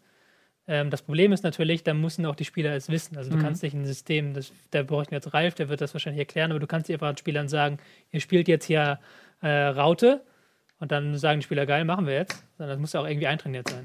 Und das ist natürlich schwierig auf Schalke. Die hatten bis jetzt englische Wochen, Nationalmannschaft. Da- Nicht so die Zeit gewesen, um diese ja, Dinge Und die. Hälfte der Spieler ja. weiß es dann nicht so. Ja.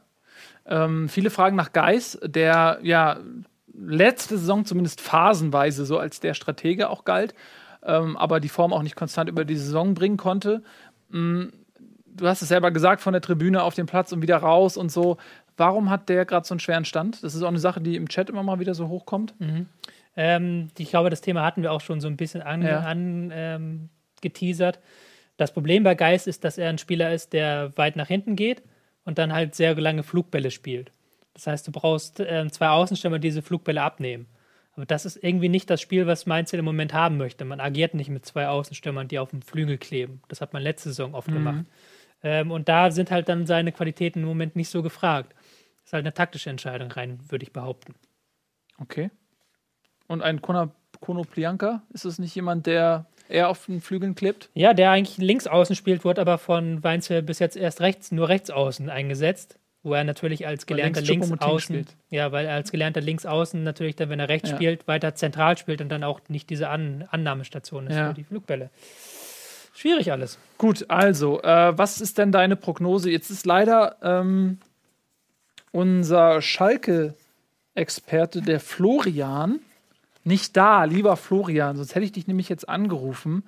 Ähm, weil mich das auch sehr interessiert, was im Umfeld bei Schalke passiert, weil der Druck wird ja immer höher. Man hat es ja auch bei Gladbach gesehen, als dann äh, ein verdienter Trainer wie Lucien Favre, ich glaube, er ist zurückgetreten, ne? Zurückgetreten, ja. Und ähm, jetzt hat man auf Schalke die Konstellation, dass man mit Weinziel als Trainer und vor allem mit Heidel als Manager eine, eine Kombo hatte, wo alle gesagt haben: Mensch, diese ganze Unruhe, äh, es gibt jetzt keine Ausreden mehr. Wir haben jetzt Leute geholt, insbesondere Heidel, der nachgewiesen hat, was für einen großartigen Job er machen kann. Ähm, hat dann mit Weinziel einen Trainer geholt, ja, der äh, auch lange Jahre in äh, Augsburg einen tollen Job abgeliefert hat, wo man sagen kann, okay, wir müssen das nicht in Frage stellen, die Jungs können was. Wenn es jetzt wieder nicht funktioniert, dann können wir nicht als erstes bei denen anfangen zu suchen, sondern woanders vielleicht. Und deswegen habe ich das Gefühl, die sind, man, man ist zurückhaltender, was so ein bisschen die Kritik angeht. Aber so langsam hört man immer wieder auch, gerade auch über Heidel und seine Außendarstellung aus äh, Gelsenkirchener Fanszenen, so leichte Kritik. So, dass es so ein bisschen anfängt, schon zu sagen, so, hm, ähm, und ich, mich würde mal interessieren, aus, so von jemandem, der diesen Verein lebt, äh, wie viel Kredit hat diese Konstellation noch? Ähm, wie lange macht man das damit? Wie lange hält die Geduld? Ich glaube aber, Heidel hat ein bisschen ähm, an Kredit gewonnen, weil er am Wochenende sehr deutlich geworden ist.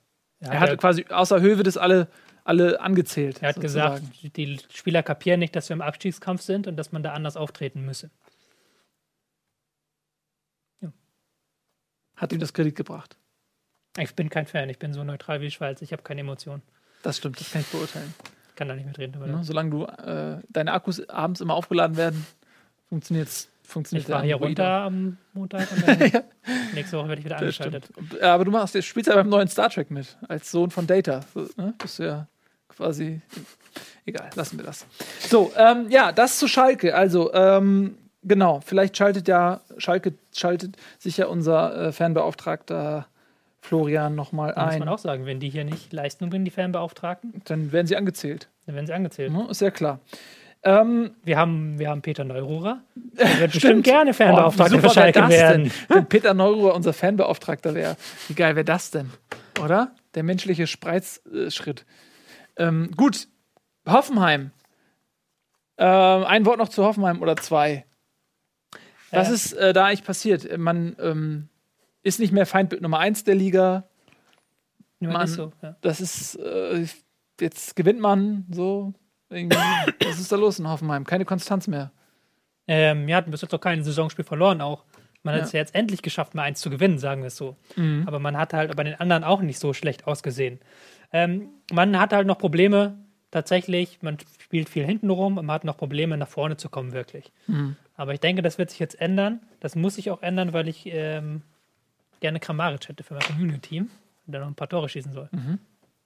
Muss aber in die Tasche greifen. Hast du auch bist geboten. wahrscheinlich nicht der Einzige, Ja.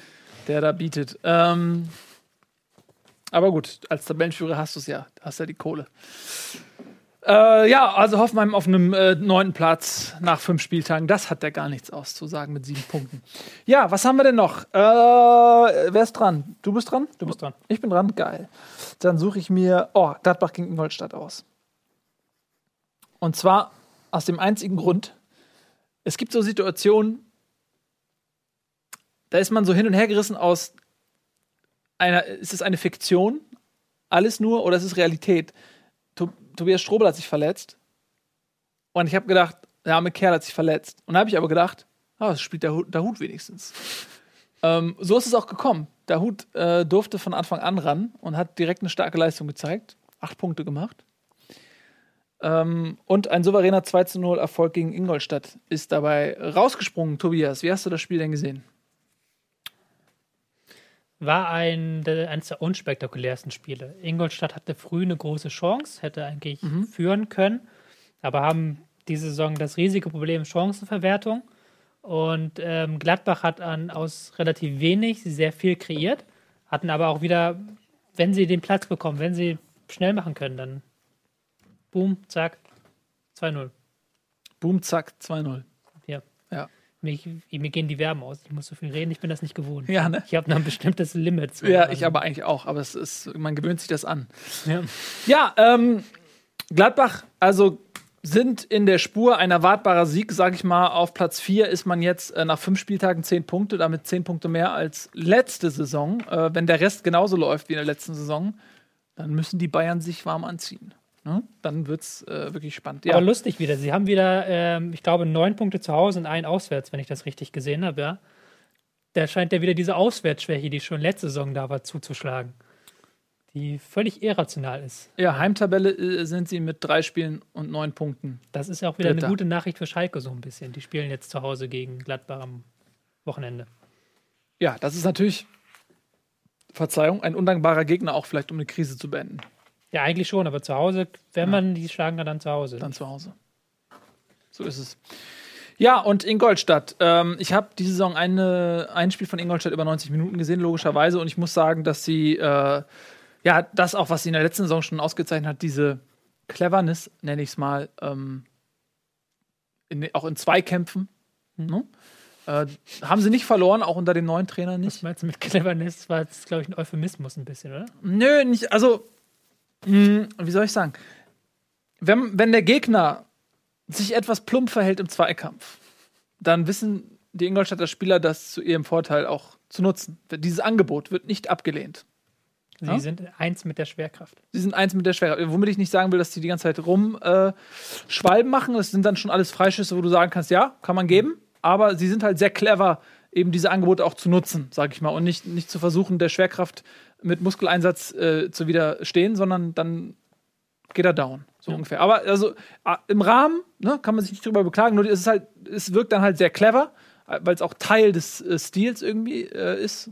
Und äh, ja, und das, das setzen die gut um. Und das habe ich festgestellt, haben sie nicht verloren. Aber ähm, man ist mit einem Punkt aus äh, fünf Spielen natürlich äh, schlechter gestartet als äh, in der letzten Saison. Aber ich glaube, dass man in Ingolstadt die Ruhe behält und ähm, das einzuschätzen weiß. Man ist, äh, glaube ich, hat sich keine Illusion hingegeben. Man, man kämpft gegen den Abstieg. So äh, es ist auch nicht so, dass Ingolstadt jetzt ähm, exorbitant investiert hätte. So, also es ist auch nicht mehr zu erwarten. Eher das Gegenteil. Die Mannschaften stellen sich ja auch ein irgendwann auf äh, Aufsteiger und ähm, ja, was, was glaubst du, wo geht die Reise hin? Also, Ja, es, wir haben ein bisschen Pech gehabt auch. Haben gegen Bayern eigentlich, hätten da was holen Ja. können mit besserer Chanceverwertung. Jetzt, wenn wir das früh das 1-0 machen, geht das Ding auch anders aus, wette ich mit dir. Mhm. Ähm, aber es, wenn du diese Kaltschnäuzigkeit nicht hast als Ingolstadt, wird schwierig.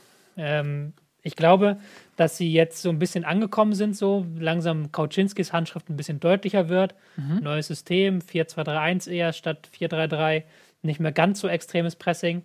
Ähm, ja, das ist halt natürlich nicht mehr so besonders wie in der letzten Saison, wo wir, wo sie halt so einen ganz giftigen, ekligen Fußball gespielt haben. Es ist jetzt auch ein bisschen wie in Darmstadt so zurückkehrt zur Normalität. Und da ist die Frage, ob das dann äh, reicht. Aber an und für sich sind die Leistungen so, wenn sie mal ihre Chancen machen würden, dann könnten sie zumindest mal ein paar Pünktchen mehr sammeln als der FC Schalke 04 oder der Hamburger SV. Aber ist auch eine Qualität, Chancen zu nutzen. Sieht Also, man immer an ja. Lewandowski. Ich meine, der verballert auch die eine oder andere Chance, aber Der Lewandowski ist ein schlechtes Beispiel. Der hat eine relativ schlechte Chance. relativ schlechte Chance. Ja, es ist, klingt pervers. In den ist so. Highlights sieht man immer nur, wie sie reinmacht. Ja, Ja. nein, aber es klingt pervers, aber er, Ja. das wundert mich immer. Wenn der halt jede Chance reinmachen würde, Lewandowski, wird der 60 Tore die Saison schießen. Ähm, Chicharito hat eigentlich eine sehr gute Chance. Chicharito, ne? Alex Meyer ist das Paradebeispiel. Alex Meyer. Jeder Schuss ein Treffer, so in etwa.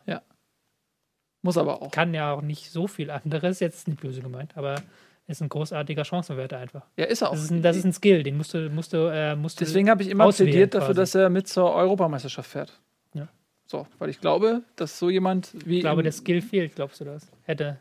Nein, ich, ich meine, ich habe es ja schon damals in den Eurosendungen gesagt. Ich glaube, dass jemand äh, wie, wie Alex Meyer, wenn er in Form ist, ähm, wenn man den in so einer Situation wie in dem Frankreich-Spiel, dass man anrennen muss, dass man Tore machen muss, wenn man den nach vorne in den Strafraum stellt, ähm, dass er eine unglaubliche Qualität mitbringt, die, die in der Nationalmannschaft so nicht vorhanden war, nach, gerade nach der Verletzung von Gomez nicht. Wenn dann ein Mario Götze die Flanken per Kopfball verwerten soll, ähm, da ist doch ein Alex Meyer da vorne drin viel besser für geeignet. Aber egal, das ist alles äh, Water under the bridge. Ähm, wo waren wir stehen geblieben? Wir waren immer noch äh, Gladbach-Ingolstadt, aber damit sind wir jetzt durch, oder? Wollen wir noch mal ganz kurz Revue passieren lassen, was die Woche davor passiert ist? Gladbach hat, ähm, wo haben wir sie? Hat auswärts äh, Huch. Die stehen hier gar nicht. Wir haben das Gladbach-Spiel hier gar nicht stehen. Das ist ja lustig. Leipzig gegen Gladbach 1-1. Ja, Leipzig gegen Gladbach 1-1. Spätes Tor auch. Also Hätte ich nicht mehr gedacht, dass sie das noch ausgleichen. Ne? Nee. Wurde es eines Besseren belehrt. Hast du noch was anderes zu sagen zu dem Spiel? Nicht viel, nee. Ja. Eigentlich nicht. Tut mir leid. Sollen wir dann direkt Es- ähm, man muss ja sagen, es ist echt hart hier so. mit den Karten? Nein, es ist hart, diese Sendung so zu zweit zu machen. Wieso? Weil du so viel reden musst jetzt. Ja, oder was? eben. Ja, aber da, du musst dich dran gewöhnen. Du wirst Ja, langsam weiß, aufgebaut. So, ja, ist, langsam, ja, man kommt immer mehr rein, bekommt immer mehr Spielzeit. Ja. Aber dann, so ist das bei uns eben. Man wird nicht äh, direkt ins kalte Wasser, sondern behutsam ja. aufgebaut. Zuerst sitzt du da hinten in der Ecke, wirst ab und zu mal zugeschaltet, dann bekommst du mehr ein- Redeanteil, dann kommt die Euro-Sendung, wo du dazu äh, ges- gesetzt wirst. Jetzt Ja. stehst du hier mit am Pult, dann wird die Sendung verlängert und dann werden die anderen alle rausgeschmissen und nächste Woche machst du alleine. Meinst du, es ist nicht, nicht zu früh noch? Meinst du nicht, dass du jetzt hier. Glaub an dich und deine Stärke. Ja? Ja. Du machst ja auch nach der Sendung noch ein paar äh, individuelle, individuelle Übungen. So. Ja, ich muss ja immer noch hier bleiben und noch. Ja, ein bisschen machen. reden Also, und so. Genau, also lass uns mal, ähm, vielleicht sollen wir über Leipzig reden? Ja. Äh, Leipzig. Ähm, Sitzblockade der Kölner Fans haben das Spiel 15 Minuten verzögert. Der Bus, irgendwie Mannschaftsbus oder was, wurde sitzend aufgehalten. Äh, gab riesen Ärger. Auch Leipziger haben sich da sehr drüber geärgert. Ähm, aber lass uns erstmal über das Sportliche reden. Okay. Köln sehr gut auch in die Saison gekommen, ist derzeit auf Platz 3, 11 Punkte aus fünf Spielen. Also in der Domstadt, da geht was. Und äh, jetzt kam mit Leipzig ja ein Aufsteiger, der mehr ist als ein Aufsteiger. Ähm, eine Mannschaft mit Ambitionen, vor allem mit einer Mannschaft, und das, das muss ich Leipzig zugutehalten. Egal, jetzt rede ich selbst nicht über das Spiel, sondern über andere Sachen, aber egal, was irgendwie man über Leipzig sagt, ne? Und also aus emotionaler Sicht, ähm, das ist das eine Thema. Wenn man das jetzt mal kurz außen vor lässt, dann ist Leipzig ein Konstrukt, was sehr gezielt, geplant und mit, mit einer Idee und mit einer Struktur, mit einem roten Faden irgendwie agiert. Also äh, das ist, da ist ja nichts dem Zufall überlassen. Die investieren ja nicht einfach nur wahllos Kohle, weil sie es können, sondern die machen das mit Plan. Ja. Und das merkt man ähm, der Mannschaft an und äh, das führt eben auch dazu, dass sie ja so wettbewerbsfähig sind und ähm, ja direkt voll drin sind in der Liga und für Furore sorgen, richtig. Ne? Ja, das Problem, was ich habe, ich bin kein großer Fan dieses Konstrukts leider. Also, was heißt leider? Ich bin kein großer Fan dieses Konstrukts. Punkt. Weil ich, ähm, weil man da, das ist halt so ein bisschen wie Steuerbeschiss, finde ich. Das ist teil, mag teilweise legal sein, aber es ist nicht unbedingt legitim so.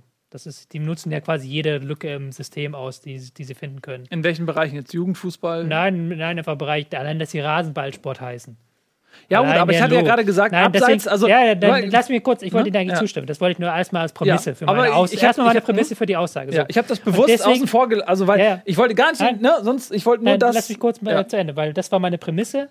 Ich finde die eigentlich nicht geil. Das große Problem ist, dass es in Deutschland so gut wie keinen Verein gibt, der seine Ressourcen so gut einsetzt wie Leipzig. Das meinte ich. Einfach weil sie, sie investieren ja nicht blind. Da wird halt immer nur über Spieler geredet. Da wird immer nur darüber geredet, dass sie von Salzburg irgendwelche Spieler kaufen und dass sie zig Millionen für Berg ausgeben. Aber sie geben halt auch hinter den Kulissen so viel Geld aus. Die haben so ein Trainingszentrum, was einfach so saumodern ist. Da wird halt einfach mal dann gesagt, okay, wir geben jetzt mal 50.000 für eine Sprintmessanlage aus. Die haben die, eine der modernsten Sprintmessanlagen, die, wo Usain Bolt neidisch ist, dass sie halt messen können auf den, See- auf den Meter genau, wie die äh, Geschwindigkeit sich ändert. Und dass sie dann halt dann ganz gezielt trainieren können und sagen kann, okay, hier, wenn du auf diesen, diesen Metern hast ein Problem, dann müssen wir gucken, wie machen wir das mit der Muskelzusammensetzung, ist da ein Problem da? Und halt, sie hängen halt den deutschen Fußball ab. Also, weil in Hamburg hast du dann halt die Laune eines Investors, dann sagt Kühne, ich will Kostic haben und keinen defensiven Mittelfeldspieler. Kannst du halt sagen, was du willst, aber Mateschitz macht das nicht. Mateschitz sagt, okay, Rangnick, hier nimm mein Geld und ich will, dass das ordentlich angelegt ist und ich will, dass ihr da zukunftsmäßig investiert. Und das machen sie dann nun mal leider auch. Und ich glaube halt tatsächlich, dass wenn andere Mannschaften ihre Ressourcen besser einsetzen würden, wäre dieser Abstand gar nicht so groß. Da wird dieses Geld gar nicht so sehr auffallen, wie es jetzt im Moment ausfällt, auffällt. Ist es vielleicht so, dass abseits von, diesen, von den ganzen Emotionen, ne, die äh, bei wahrscheinlich 16 anderen Vereinen gegenüber Leipzig vorhanden sind, ähm, wenn, man, wenn man die jetzt mal ein bisschen ausklammert, kann nicht vielleicht die Bundesliga ganz viel auch von Leipzig lernen, Ja, wenn man eben sagt, okay, die machen es vor, wir ziehen nach, ähnlich wie die Bayern an Dortmund gewachsen sind, als Dortmund auf einmal Konkurrent wurde und sie dadurch aber auch international profitiert haben, die Nationalmannschaft auf lange Sicht profitiert hat, ähm, dass vielleicht dann eben äh, ja, die anderen Vereine sich da auch was abgucken können. Ja, einfach, dass du, dass sie denken ja Fußball als Projekt. Also sie denken tatsächlich, wir haben dieses Ziel, wir wollen diesen und diesen Fußball spielen und dann müssen wir diesen und diesen Schritt unternehmen, um zu diesem Ziel zu gelangen.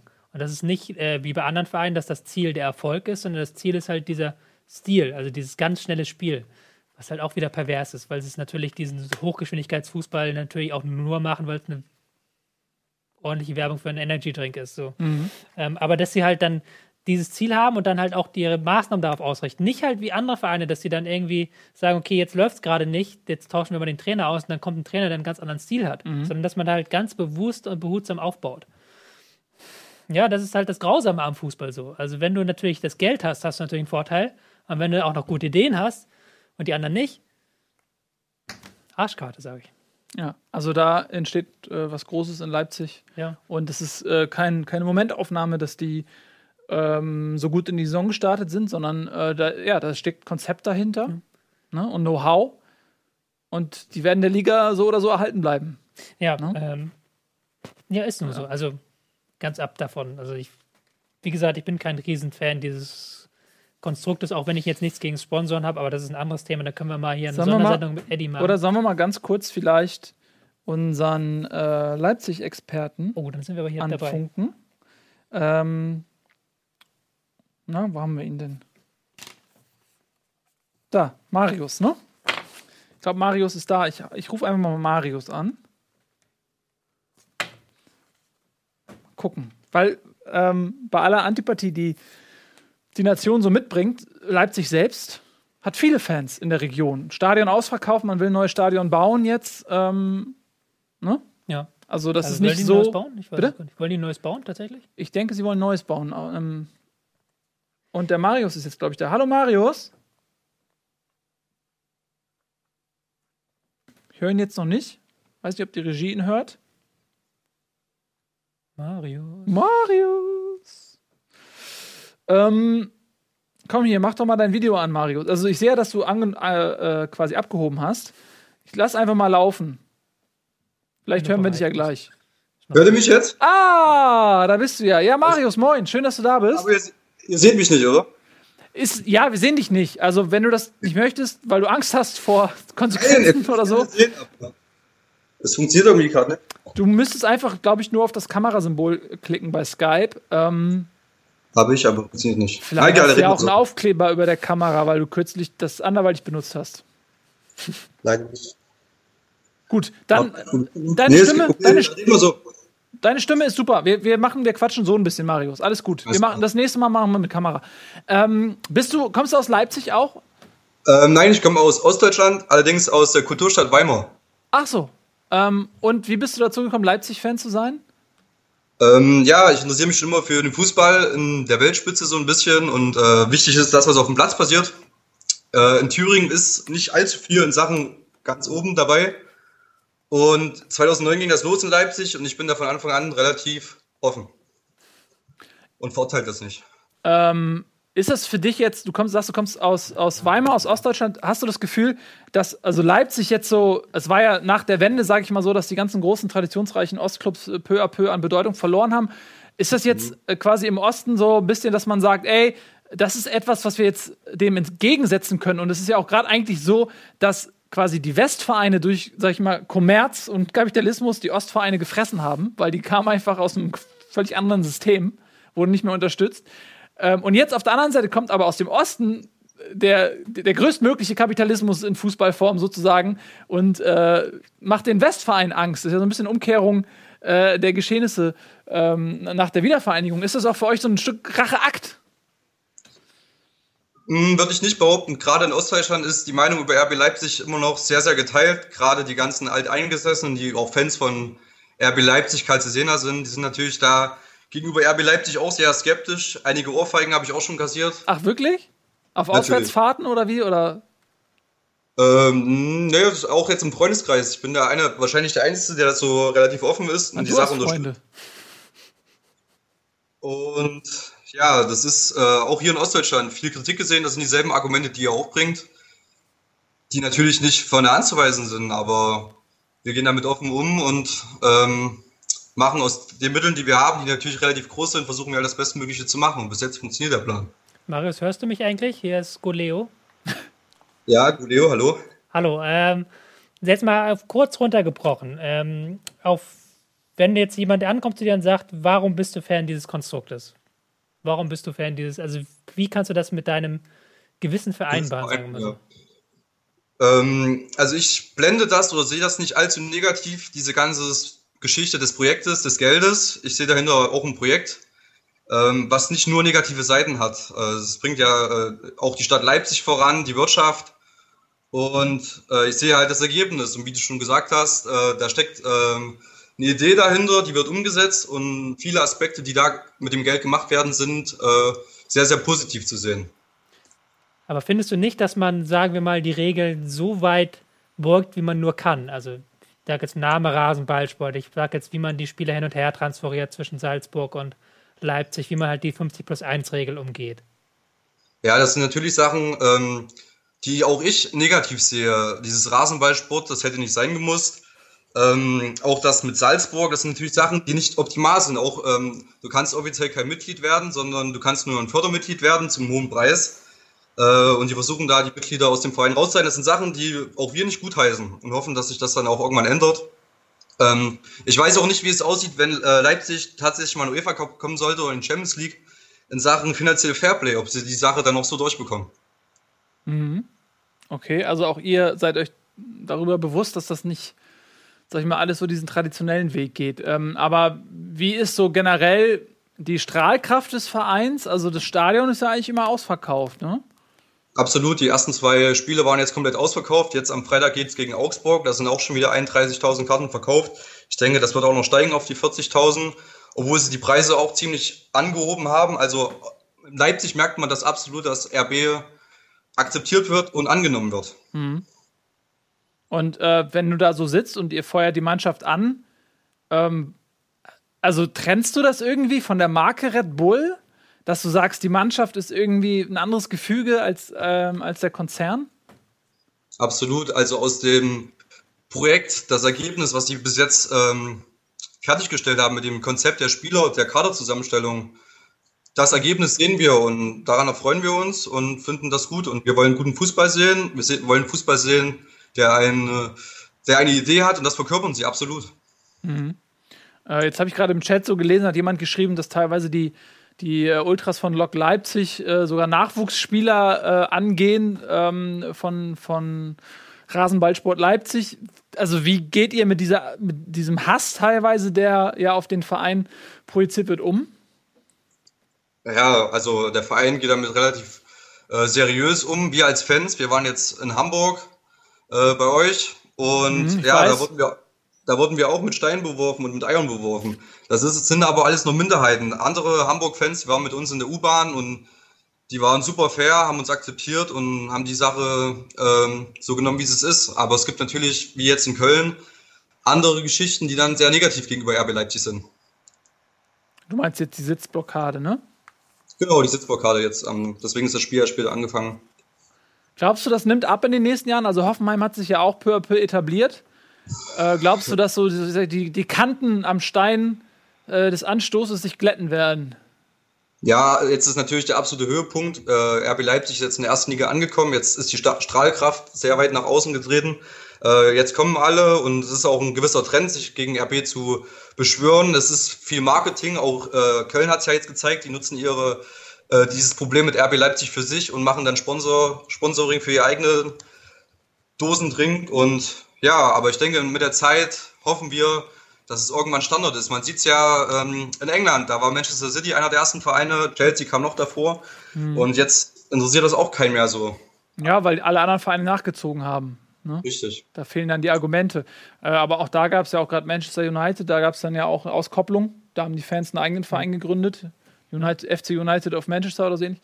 Ähm, mal ganz kurz, was ich dir nochmal mit auf den Weg geben soll, äh, möchte, ist, dass äh, diese Anfeindungen bei aller berechtigten Emotionalität, was völlig in Ordnung ist, wenn jemand aber körperlich ähm, wird oder gar Steine schmeißt, das äh, überschreitet jegliche Grenze. Und äh, ich glaube, dass man aufpassen muss, dass es nicht Leute gibt, die sich dann ähm, weil es gerade opportun ist und dieser Hass gerade so von allen geteilt wird und äh, alle sich einigen können, dass es mit Leipzig nicht klar geht, dass es da nicht Leute gibt, die sich dann in, diese, in dem Schatten dann zu äh, Gewalttaten hinreißen lassen, weil sie glauben, das würde von der Masse äh, mitgetragen werden.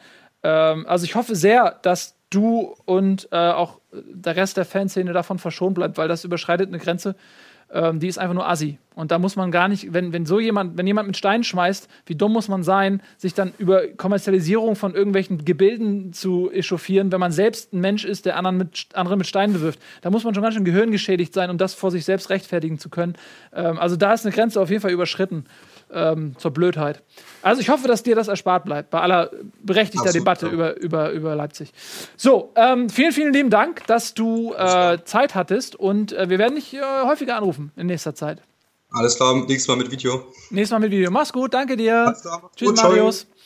So, Muss man vielleicht auch noch dazu sagen, dass es dann natürlich manchmal heuchler, heuch, heuchlerisch ist, wenn Fans anderer Vereine sich aufregen und meinen,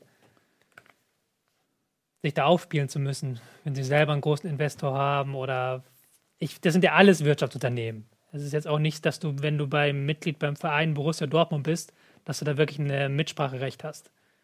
Meine Kritik bezieht sich da tatsächlich darauf, dass man halt alle Regeln, die es gibt, ausnutzt und ist auch eine Kritik an den Verbänden, die halt es nicht geschafft haben, ihre Regeln so auf die Reihe zu bekommen, dass man das verhindert. Es wäre ja verhinderbar gewesen. So zumindest Teilen teilen, dass man halt einfach sagt, okay, wir haben diese, dieses Problem, wir gehen das an. Und da gab es halt viele Stellschrauben im Laufe der Geschichte. Das führt es jetzt zu weit.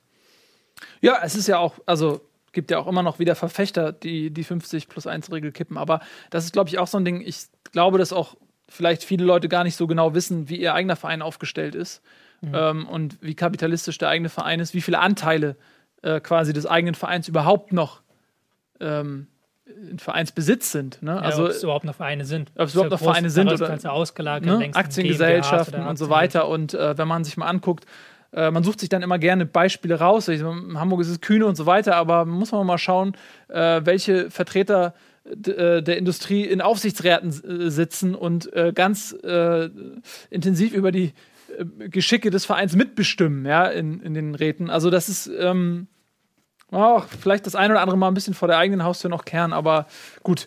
Ähm, haben wir noch ein Spiel offen, lieber Tobias? Darmstadt, Augsburg haben wir noch, oder? Wir haben Augsburg, jetzt nicht groß über Spiel geredet, vielleicht nochmal kurz Köln-Leipzig. Stimmt. Ein Satz. Ich, hat, ich hatte angefangen mit, lass uns erst über das Spiel reden Ja, und habe dann dann komplett gemacht. alles anders gemacht. Aber äh, ja. auf, auf brauchen wir auch gar nicht so lange reden. Also Ja. Köln hat das wieder gut gemacht. Ich dachte am Anfang, okay, 4-4-2 gegen äh, Leipzig, die ja selber 4-4-2 spielen und das Pressing darin perfektioniert haben. Es wird schwierig, aber haben es dann gut gemacht, haben die Außenverteidiger-Schwächen aufgedeckt von Leipzig und haben dann halt ein sehenswertes Tor auch geschossen mit Osako. Am Ende hatte Leipzig ein bisschen mehr Luft, weil sie auch mehr durchtauschen konnten. Aber faires, äh, verdientes 1-1. So, nächstes Spiel. Schön. Ähm, ja, das kam jetzt sportlich ein bisschen zu kurz, aber das ist ja natürlich gerade am Anfang der Saison. Jetzt ist das Thema irgendwie auch echt interessant und jeder irgendwie beschäftigt sich damit und dann ist, glaube ich, auch okay, mal ein bisschen ähm, drüber zu schreiben. So, äh, zu reden, meine ich. Äh, wir wollten noch über Augsburg gegen Darmstadt reden, 1 zu 0. Ähm, Ja. da weg. Ich habe ehrlich gesagt nicht so viel dazu gesehen. Ich habe es gesehen, aber es ist jetzt auch nicht das spektakulärste Spiel gewesen. Dirk Schuster gegen Dirk Schusters alten Verein. Dirk Schusters neuer Verein hat tatsächlich das Spiel gemacht, hat auch ähm, Kontrolle darüber gehabt, hat auch einige schöne Ballstaffetten vor dem 1-0, ein richtig schöner Angriff, haben versucht flach zu spielen, sind nicht immer ins letzte Drittel gekommen, aber haben das Spiel dominiert. Und bei Darmstadt wird halt immer schwieriger. Rote Karte, klar, dann siehst du nochmal blöder aus, aber sie haben es nicht hinbekommen, wirklich einen guten Konter zu spielen in diesen 90 Minuten. Und da fehlt halt, da wir auch schon gesagt haben, dieser X-Faktor. Ja. Ja. Also ich kann leider nicht so viel dazu beitragen, leider. Ähm, aber damit beschließt sich auch der Spieltag. Äh, nee, warte mal, haben wir Hertha nicht irgendwie vergessen? War ein Scherz, Frankfurt. Äh, Eddie ist natürlich auch nicht da, äh, sonst hätten wir das längst gemacht. Frankfurt gegen Hertha. Ähm, ja, ein, also rein vom Ergebnis her, äh, super spektakuläres Spiel. Ich habe zumindest die Tore gesehen. Ähm, und das sind ja auch zwei Mannschaften, die auch so ein bisschen Mannschaften der Stunde sind, weil Berlin ähm, nach einer nicht so guten Rückrunde auf einmal wieder im Höhenflug ist und sehr stark in die Saison gestartet ist und Frankfurt entgegen jeder Erwartung eine ganz starke Rolle spielt. Ähm, das hätte man, also ich habe es zumindest nicht gedacht. Wir waren uns hier auch so, selbst Eddie war auch mega pessimistisch und jetzt auf einmal stehen die da mit zehn Punkten aus fünf Spielen. Also alle Achtung, was, äh, was macht Nico Kovac? Ähm, ja, Nico Kovac macht vieles richtig. Er hat das Team defensiv stabilisiert. Da haben wir in letzten, äh, ähm, letzte Saison noch geunkt, weil da auch nur die Defensive funktioniert hat. Jetzt hat man noch ein gutes Konterspiel. Man hat Fabian endlich ähm, gewinnbringend eingesetzt, der als Zehner sehr viel für das Umschaltspiel tut. Mhm. Und man hat mit Alex Meyer wieder vorne jemanden drin, der die Buden macht. Das ist ähm, das Erfolgsgeheimnis. Wobei ich fand, das war ein bisschen komisch, dass dieses 3-3, weil gefühlt so praktisch jede Chance ein Treffer war. Also ähm, gerade Hertha hat, glaube ich, aus acht Torschüssen ähm, drei Tore gemacht. Das ist schon einiges. Ähm, aber da, da sieht man auch die Stärke dieser beiden Mannschaften, diese gnadenlose Effektivität. Aber sobald die mal abhanden geht, bekommt man auch Probleme. Ja, aber ist, ich glaube, Frankfurt hat jetzt schon, wie viele Punkte hat Frankfurt? Zehn. Äh, zehn und Hertha auch. Und ähm, für Mannschaften, die eigentlich für, für die Mittelfeld eine gute Platzierung ist, ist das ein sehr guter Start. Ja, also definitiv. Kann- das kann ja auch niemand mehr äh, nehmen, wenn du überlegst, gerade Frankfurt, die, ne, also auch selbst ein Eddie gesagt hat, wird schwer mit dem Klassenhalt dieses Jahr, wenn du 10 Punkte auf der Habenseite. Wenn du jetzt das nochmal verdoppelst, 30, 35, also sagen wir so, ab 35 Punkte kannst du mit dem Relegationsplatz liebäugeln. Ja. Ne? Also es ist schon ein Faustpfand, was, glaube ich, in der Saison noch wichtig wird, gerade für Frankfurt. Berlin ist, für mich eh ein Anwärter eher auf Europa. Oder sagen wir aufs gesicherte Mittelfeld, aber hat mit dem Abstieg, äh, denke ich, nicht so viel zu tun. Ähm, von daher glaube ich, dass, äh, ja, dass das in Frankfurt echt diese, diese Punkte, dass die eine schöne Sicherheit geben können. Ja. So. Ne, wobei, äh, Eddie weiß das auch aus leidiger Erfahrung damals unter Skibbe, die äh, auch eine sehr starke äh, Hinrunde gespielt und dann in der Rückrunde so eingebrochen, dass man abgestiegen ist. Ne? Also Ja. Muss äh, nichts heißen. Muss nichts heißen, aber im Moment sieht es zu stabil aus und auch Mhm. defensiv ist die Stabilität da. Ähm, ja, kann natürlich schwieriger werden, wenn man wieder so Spiele hat wie ähm, gegen Darmstadt. Wenn man das Spiel machen muss, dann sieht es natürlich wieder anders aus. Aber man hamstert sich jetzt die Punkte, die man benötigt. gut, ja. Und ähm, Berlin ebenso. Aber mir tut's, ich habe immer so ein bisschen Druck, noch mehr über Berlin zu reden. What? Achso, das war Skype. Hat mich einer angerufen über Skype. Nee, ne? Nee. Ja. Wir können ja mal, jetzt, Dachte wir haben jetzt natürlich selbst zu zweit läuft uns die Zeit davon, aber Ja, ne? wir können die nächsten Wochen mal Berlin den Fernbeauftragten mal dazu befragen. Ja, äh, ist er eigentlich da, der Fanbeauftragte? Ich guck mal eben, ob der da ist von Berlin. Ja, der Marc. Aber pass auf, Marc äh, geht gerade nicht, aber nächste Woche. ähm, nee, äh, Dienstag ist übrigens, nächste Woche ist der 3. Oktober. Stimmt, ja. Das Feiertag. Äh, das heißt, wir werden Bundesliga wahrscheinlich dann am Dienstagabend nach Chat-Duell machen. Ja, also schreibt euch das schon mal auf. In der Late ähm, Night. In der Late Night, eine Bundesliga Late Night Spezial. Und ähm, dann, äh, vielleicht kriegen wir dann auch Marc mal ans Telefon. Aber danke auf jeden Fall, dass du da bist, auf Abruf. Äh, wir wollen noch ein bisschen über die Champions League reden, oder? Wir sind durch jetzt, ne? Habe ich jetzt irgendwas vergessen? Nee. Durch, ne? Spieltag durch. Spieltag ist durch. Ja, dann lass uns ein bisschen über die Champions League reden, die jetzt in der Woche, äh, nämlich morgen und übermorgen stattfindet, mit vier deutschen Partien, die da lauten. Dortmund, Dortmund gegen Real Madrid. Da haben wir vorhin auch schon mit Uwe Morave und äh, Ralf ein bisschen drüber gesprochen. Das ist, ey, da, auf das Spiel freue ich mich. Da freue ich mich drauf. Es wird ein Spektakel. Ich hoffe, ähm, ich bin ja umgezogen. Und natürlich haben es die Dösbattle vom Internet wieder Nee. nicht zustande gebracht und die von Sky auch noch nicht so richtig. Och, Ich hoffe sehr, dass das was wird. das tut mir leid, sonst kommst du vorbei. Ja. Ja? Und dann guckst du bei mir. 5 Euro Tagesticket kostet es bei mir. Scheiße. Was? Ich habe am Morgen Schwangerschaftskurs. Mit meiner Frau. Was ist denn morgen? Dienstagabend? Das ist aber auch dumm. Warum hast du dich da bequatschen? Hast du jetzt hast du Goleo getötet jetzt? Aus Frust, weil du Schwangerschaftsgymnastik hast? Dortmund gegen Real, Alter, das wird so geil. Dortmund macht die so fertig. Real ist nicht so gut drauf. Nee, ist nicht so gut drauf und Dortmund ist gut drauf und ah, Ah, es wird mega spannend. Ich glaube, das wird so ein krasses. verdammt nochmal. Ich glaube, vielleicht wird es so ein 3-3 oder so. Goleo! Bleib liegen!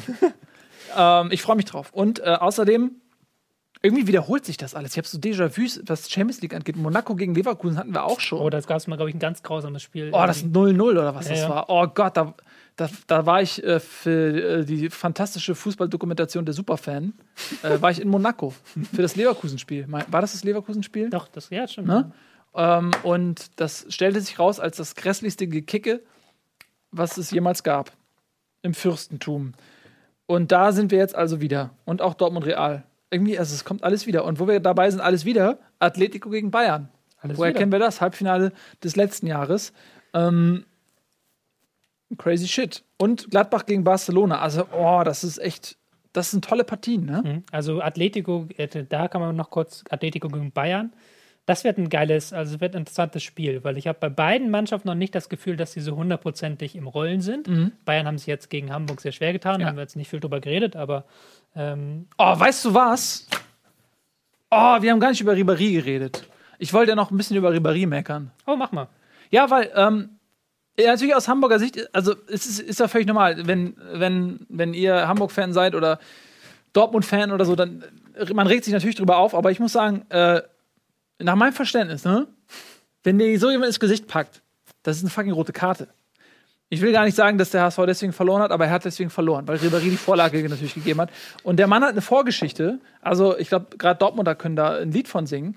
Ähm, so dass ich mir manchmal frage so, ey, wenn jemand zum dritten, vierten Mal sowas macht, warum und wenn es nur für den Lerneffekt ist, wird der nicht dann auch einfach mal runtergestellt? Weil ähm, der Hummels hat es schön gesagt, ich weiß nicht, wie gut die beiden sich kennen, aber du kannst mal davon ausgehen, dass sie wahrscheinlich nicht die besten Freunde sind. Ähm, sich jemand ins Gesicht zu packen und die Wange zu kneifen, das gehört sich einfach nicht. Lustig, aber dass Müller das dann runtergespielt hat. Ja, weil er Fanboy ist von Ribéry.